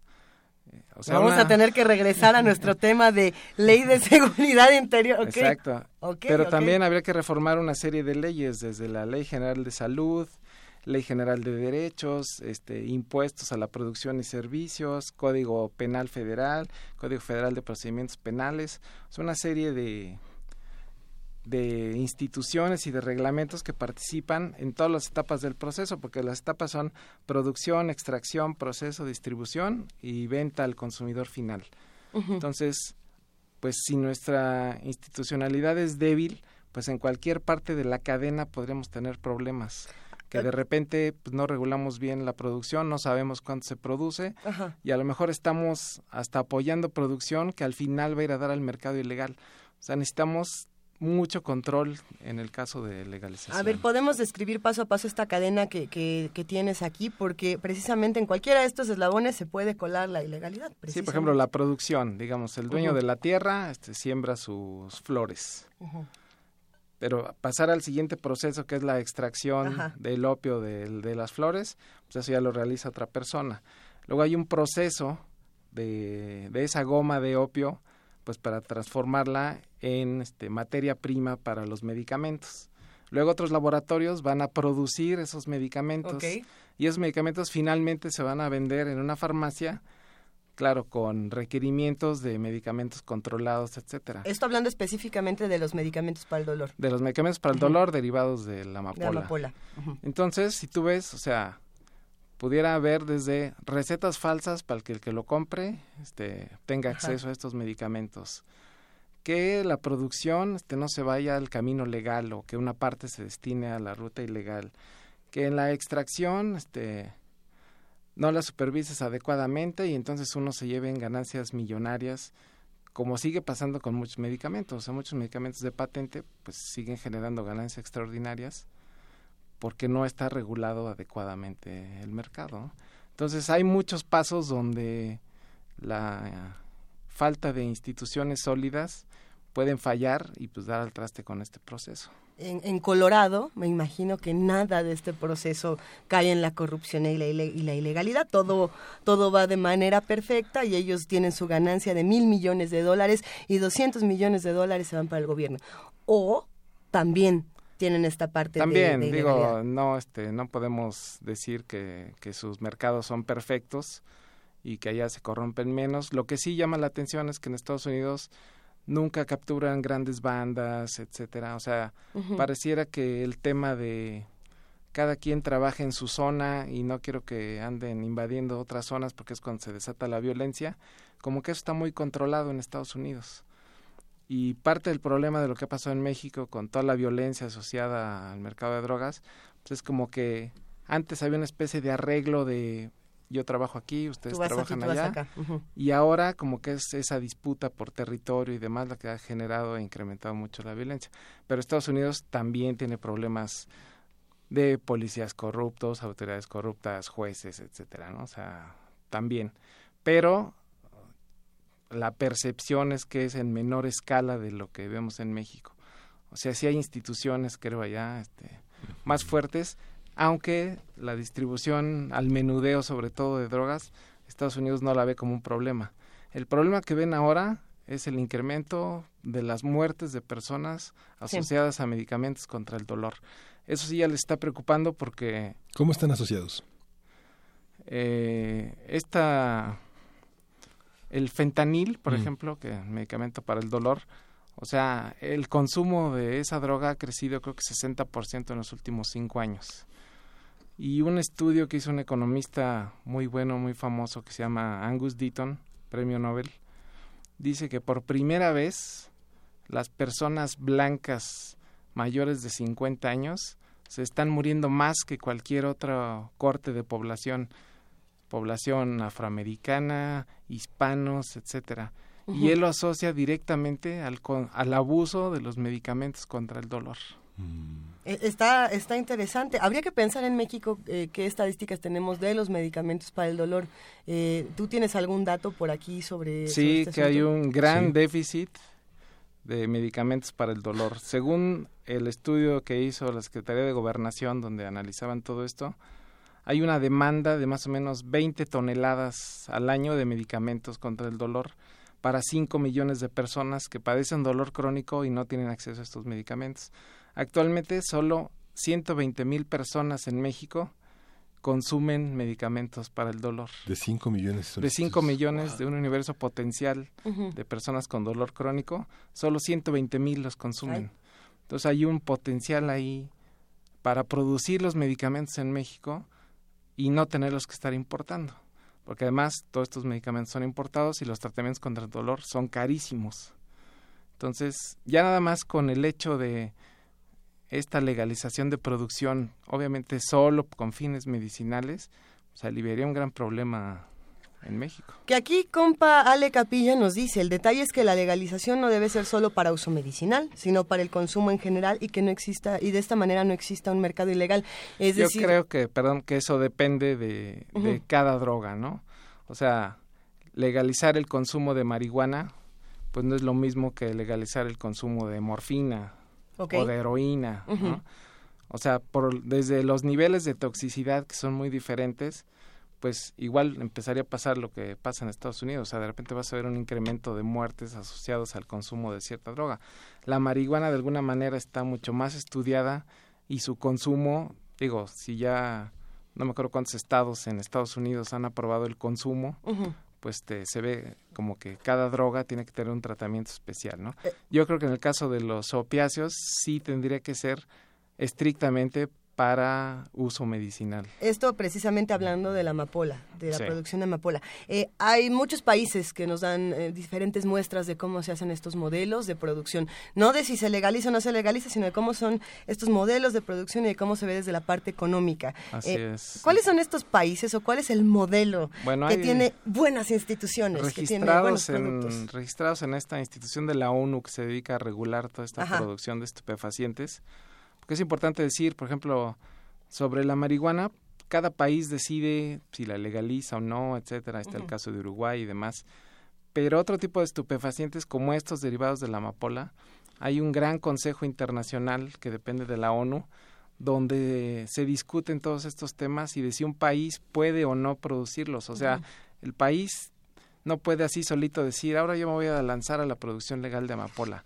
No, a ver, ¿Hay un mercado ah, que necesite producción de amapola en tu país con fines medicinales? Sí. México sí, por ejemplo. Okay. ¿Tienes las instituciones? Mm, bueno, creo que no. y así hay 18 países en el mundo que producen amapola legalmente. Pero un caso bien interesante es el de Australia. Y en particular en Australia, la isla que está al sur, que es Tasmania. Tasmania produce 40% del opio legal para elaboración de medicamentos del mundo.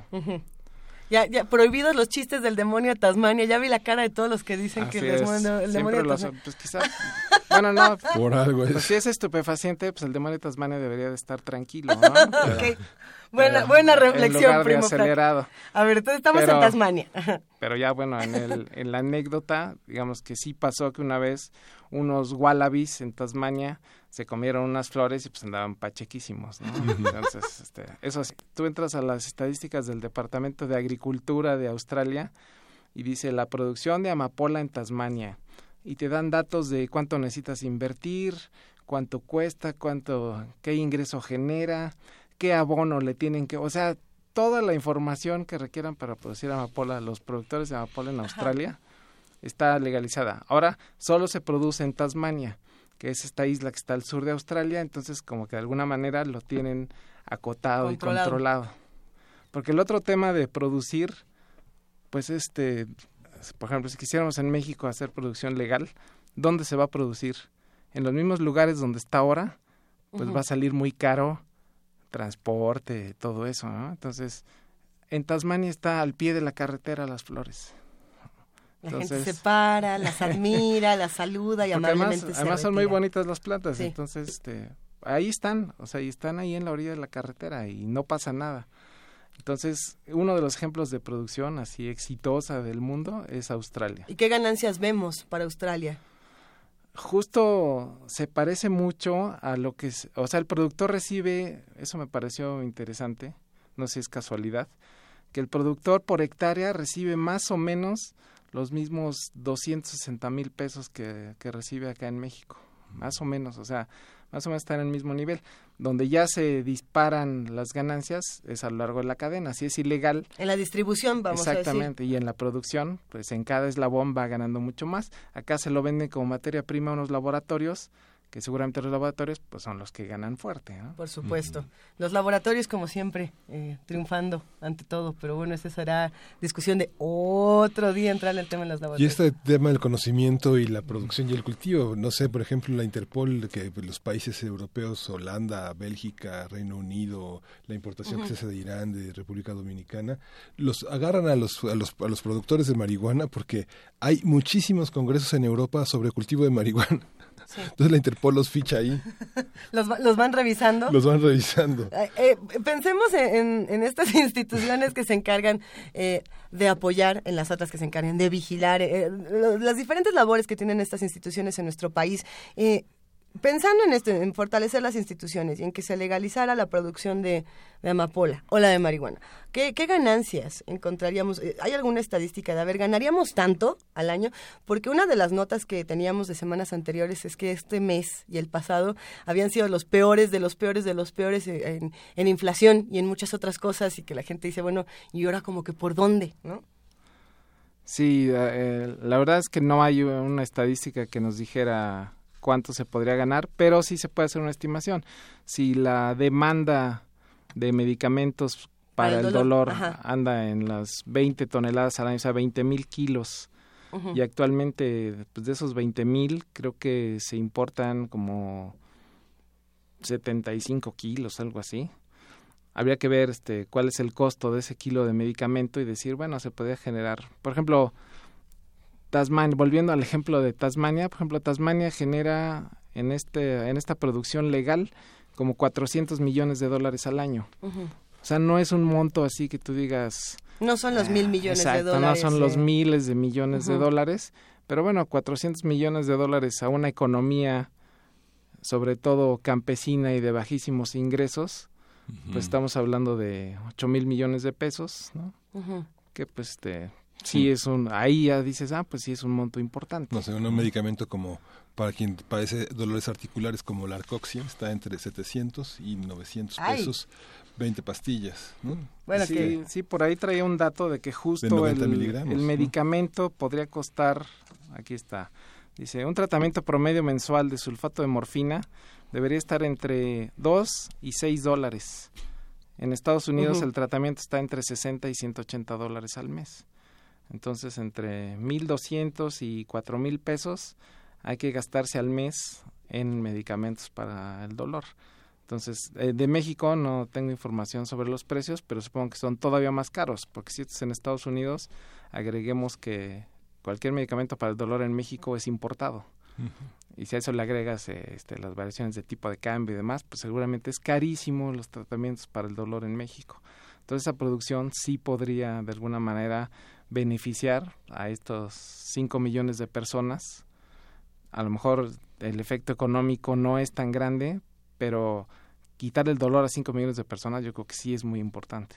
Y también seguir discutiendo pues la importancia de legalizar las drogas, cada una con su caso particular, sí. pero yo creo que sí hay que tenerlo presente que debe estar en la discusión de los temas nacionales. Y sucede que este tema, y para ir cerrando la conversación, es, es como precisamente este otro que discutíamos de la ley de seguridad interior, son estos temas que se van quedando y se van quedando y siempre dicen, bueno, va para la próxima y va para la próxima. Eh, ¿Qué atendemos mientras tanto? ¿Qué analizamos? ¿Qué estudiamos? Desde el punto de vista económico y desde los demás, eh, primo Frank, cuéntanos qué deberíamos estar observando. Pues yo creo que, o sea, en México ya habíamos estado avanzando en el tema de legalización de la marihuana y pues igual otra vez se quedó por ahí. O sea, creo que el, el amparo de la Suprema Corte para que ciertas personas pudieran hacer uso de medicamentos derivados de cannabis este, pasó, pero solo beneficiaba a las personas que estaban involucradas en el amparo. O sea, si ahí ya avanzó la Suprema Corte en eso, yo creo que deberíamos seguir avanzando en ese tema de de legalización y empezar por la marihuana. Empecemos por ahí. Pero siempre sin dejar el tema que digamos que es nuestra parte débil del fortalecimiento de las instituciones. O sea, mientras no tengamos mejores instituciones, cualquier intento de estar legalizando, cobrando impuestos, etcétera, pues va, va a topar con pared. Ahora sí que como Wallabies nos quedamos con la reflexión de que el problema es institucional. Totalmente. Muchísimas gracias, queridísimo Francisco Rodríguez, miembro del Consejo Editorial del Observatorio Económico de la Universidad Autónoma Metropolitana Unidad Azcapotzalco, mejor conocido como arroba primo Frank en Twitter. Muchas gracias, buenos días a todos. Un verdadero placer, gracias. Vámonos con música para seguir eh, con esta discusión que ha sido bastante interesante, querido Miguel Ángel. Sí, la danza de Persian Slaves, la de los esclavos, la valladera, el acto primero de Ludwig Minkus, que este año cumple 100 años de haber enriquecido las artes escénicas. Venga.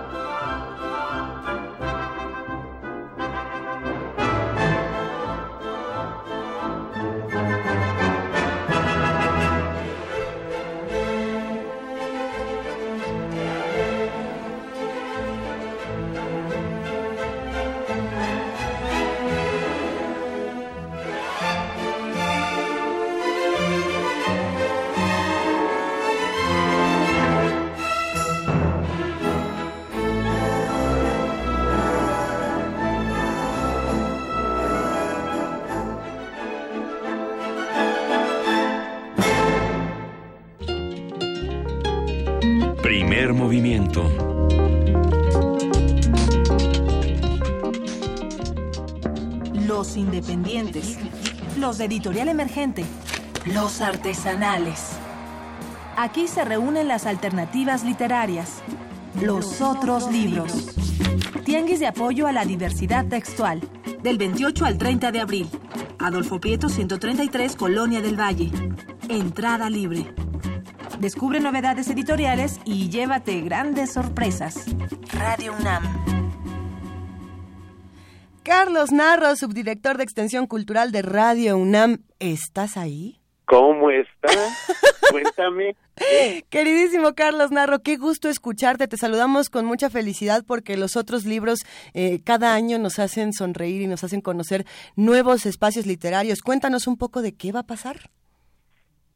Mira, pues es este, creo que ya es el quinto año en el que tenemos la posibilidad de tener en Radio Universidad lo que eh, tomando el nombre de un libro del poeta Raúl Renán, bautizamos como los otros libros, para distinguirnos un poco, no, ahí, ahí, para distinguirnos un poco de eh, otros eh, espacios, ferias de libro y demás. Acaban de pasar varias ferias de libro, algunas muy, este, muy interesantes, pero los otros libros es una reunión peculiar porque es una reunión en la que lo que vas a encontrar ahí difícilmente lo vas a encontrar en otro lado. Cuando menos toda esa esa reunión. Porque convocamos a un cierto tipo de editores. Por eso se llaman los otros libros. Convocamos a un tipo de editores que tienen una forma peculiar de ver su su labor editorial y de alguna manera podríamos decir que son editores que tratan de escaparse de las redes y de las leyes del mercado. ¿Sí? Son editores que publican lo que les parece importante publicar y no están pensando si se va a recuperar en cuánto tiempo su inversión o si qué va a pasar con, con el dinero que les costó hacer esto, ¿no?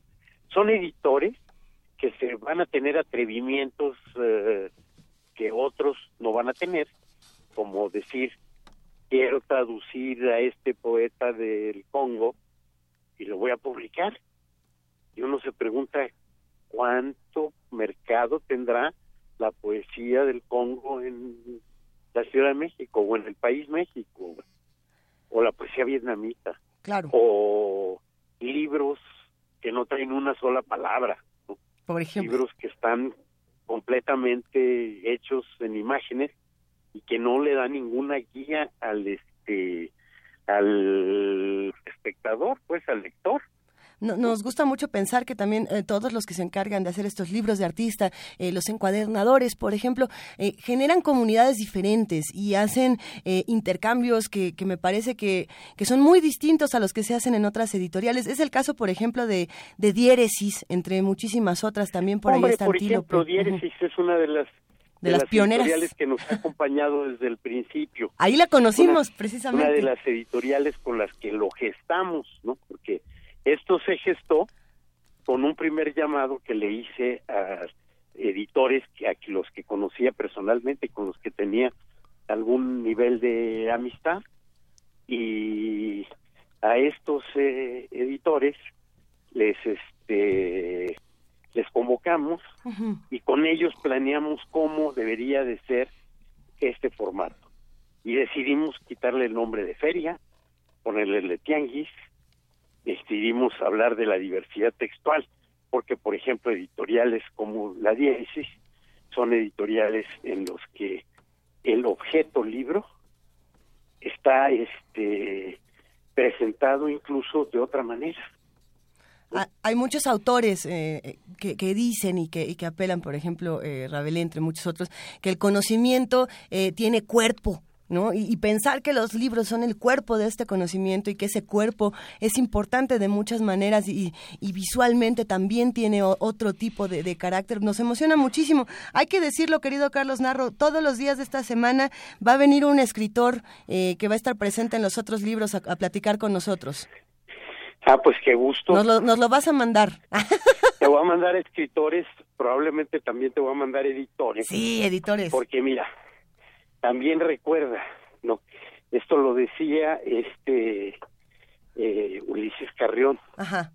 La gente piensa que los escritores hacen libros y no es así. Los escritores hacen textos los editores hacen libros. Los escritores hacen textos, los editores hacen libros y Carlos Narro hace los otros libros en Radio UNAM del 27 al 30 de abril aquí en Adolfo Prieto 133, Colonia del Valle. Ya llegó nuestro queridísimo Carlos Narro a quien abrazamos. Eh, mientras se instala por acá, vámonos a una nota del día del libro y regresamos para seguir hablando con él y despedir este programa. Venga, échenos la nota. El 23 de abril es simbólico para la literatura mundial, pues ese día, en 1616, fallecieron Miguel de Cervantes, William Shakespeare y el Inca Garcilaso de la Vega. La fecha también coincide con el nacimiento o la muerte de otros autores como Maurice Drouin, Vladimir Nabokov, Joseph Pla y Manuel Mejía Vallejo. Por lo anterior, en 1995, la UNESCO decidió rendir un homenaje universal a los libros y autores en esta fecha, con la intención adicional de alentar a los jóvenes a descubrir el placer de la lectura y a valorar las contribuciones de los escritores. Para Eduardo Casar, académico de la Facultad de Filosofía y Letras de la UNAM, es importante celebrar el Día Mundial del Libro porque la lectura estimula el pensamiento y la imaginación de las personas. Casi siempre el Día del Libro, bueno, se orienta hacia la cuestión de la literatura porque dentro de las formas de lectura, la literaria es la que además conlleva placer, ¿no? Eh, pero bueno, es una conmemoración de lo que Borges llamaba ese instrumento de, prolongación de la sensibilidad humana y de la memoria, que es el libro. Entonces creo que conmemorarlo es reiterar, difundir, insistir y que poco a poco se van creando públicos. Según el estudio titulado ¿Qué leemos los mexicanos? 26% de las personas que leen solo lo hacen porque disfrutan del aprendizaje y la posibilidad de descubrir nueva información, mientras que 15% se relaciona con los libros para escapar de la realidad y sumergirse en mundos imaginarios que les permiten desarrollar también su imaginación. El estudio señala además que los mexicanos ocupamos el lugar 25 entre los países en los que más se lee, con un promedio de lectura de 5.30 horas a la semana. De acuerdo con información oficial, 97.2% de la población mexicana sabe escribir o leer, pero 19.2% no practica estos hábitos. No obstante, el maestro Casar considera que no se debe confiar mucho en las estadísticas, pues los libros van de mano en mano. Los libros circulan de mano en mano, los libros se prestan, los libros eh, se leen también en bibliotecas eh, la lectura es un acto cotidiano eh, que transcurre no solamente, insisto, en el soporte del libro, sino también en los medios electrónicos. Entonces, de cualquier manera, siempre, siempre será deseable que eh, haya un creciente porcentaje de la población que se integre a esta actividad y que vea que no es excluyente del otro tipo de actividades que cada quien elige. El Día Mundial del Libro y del Derecho de Autor es motivo de celebración no solo para la literatura, sino para todas las actividades que de él dependen, tales como las puestas en escena, la música, los cuentacuentos, los narradores y los promotores, además de la convivencia entre las personas. Para Radio UNAM, Dulce García. Se nos acabó el tiempo, ya son las 10 de la mañana con un minuto, así que si quieren seguir celebrando al libro como tiene que ser, los otros libros aquí en Radio UNAM, nos metemos a redes sociales en arroba Movimiento para consultar toda la información. Querido Carlos Narro, nos despedimos por ahora. Muchas eh, gracias por la invitación. Un verdadero placer, queridísimo. Gracias, Elisa. Esto fue, esto fue primer movimiento. El mundo desde la universidad. Y los, otros, libros.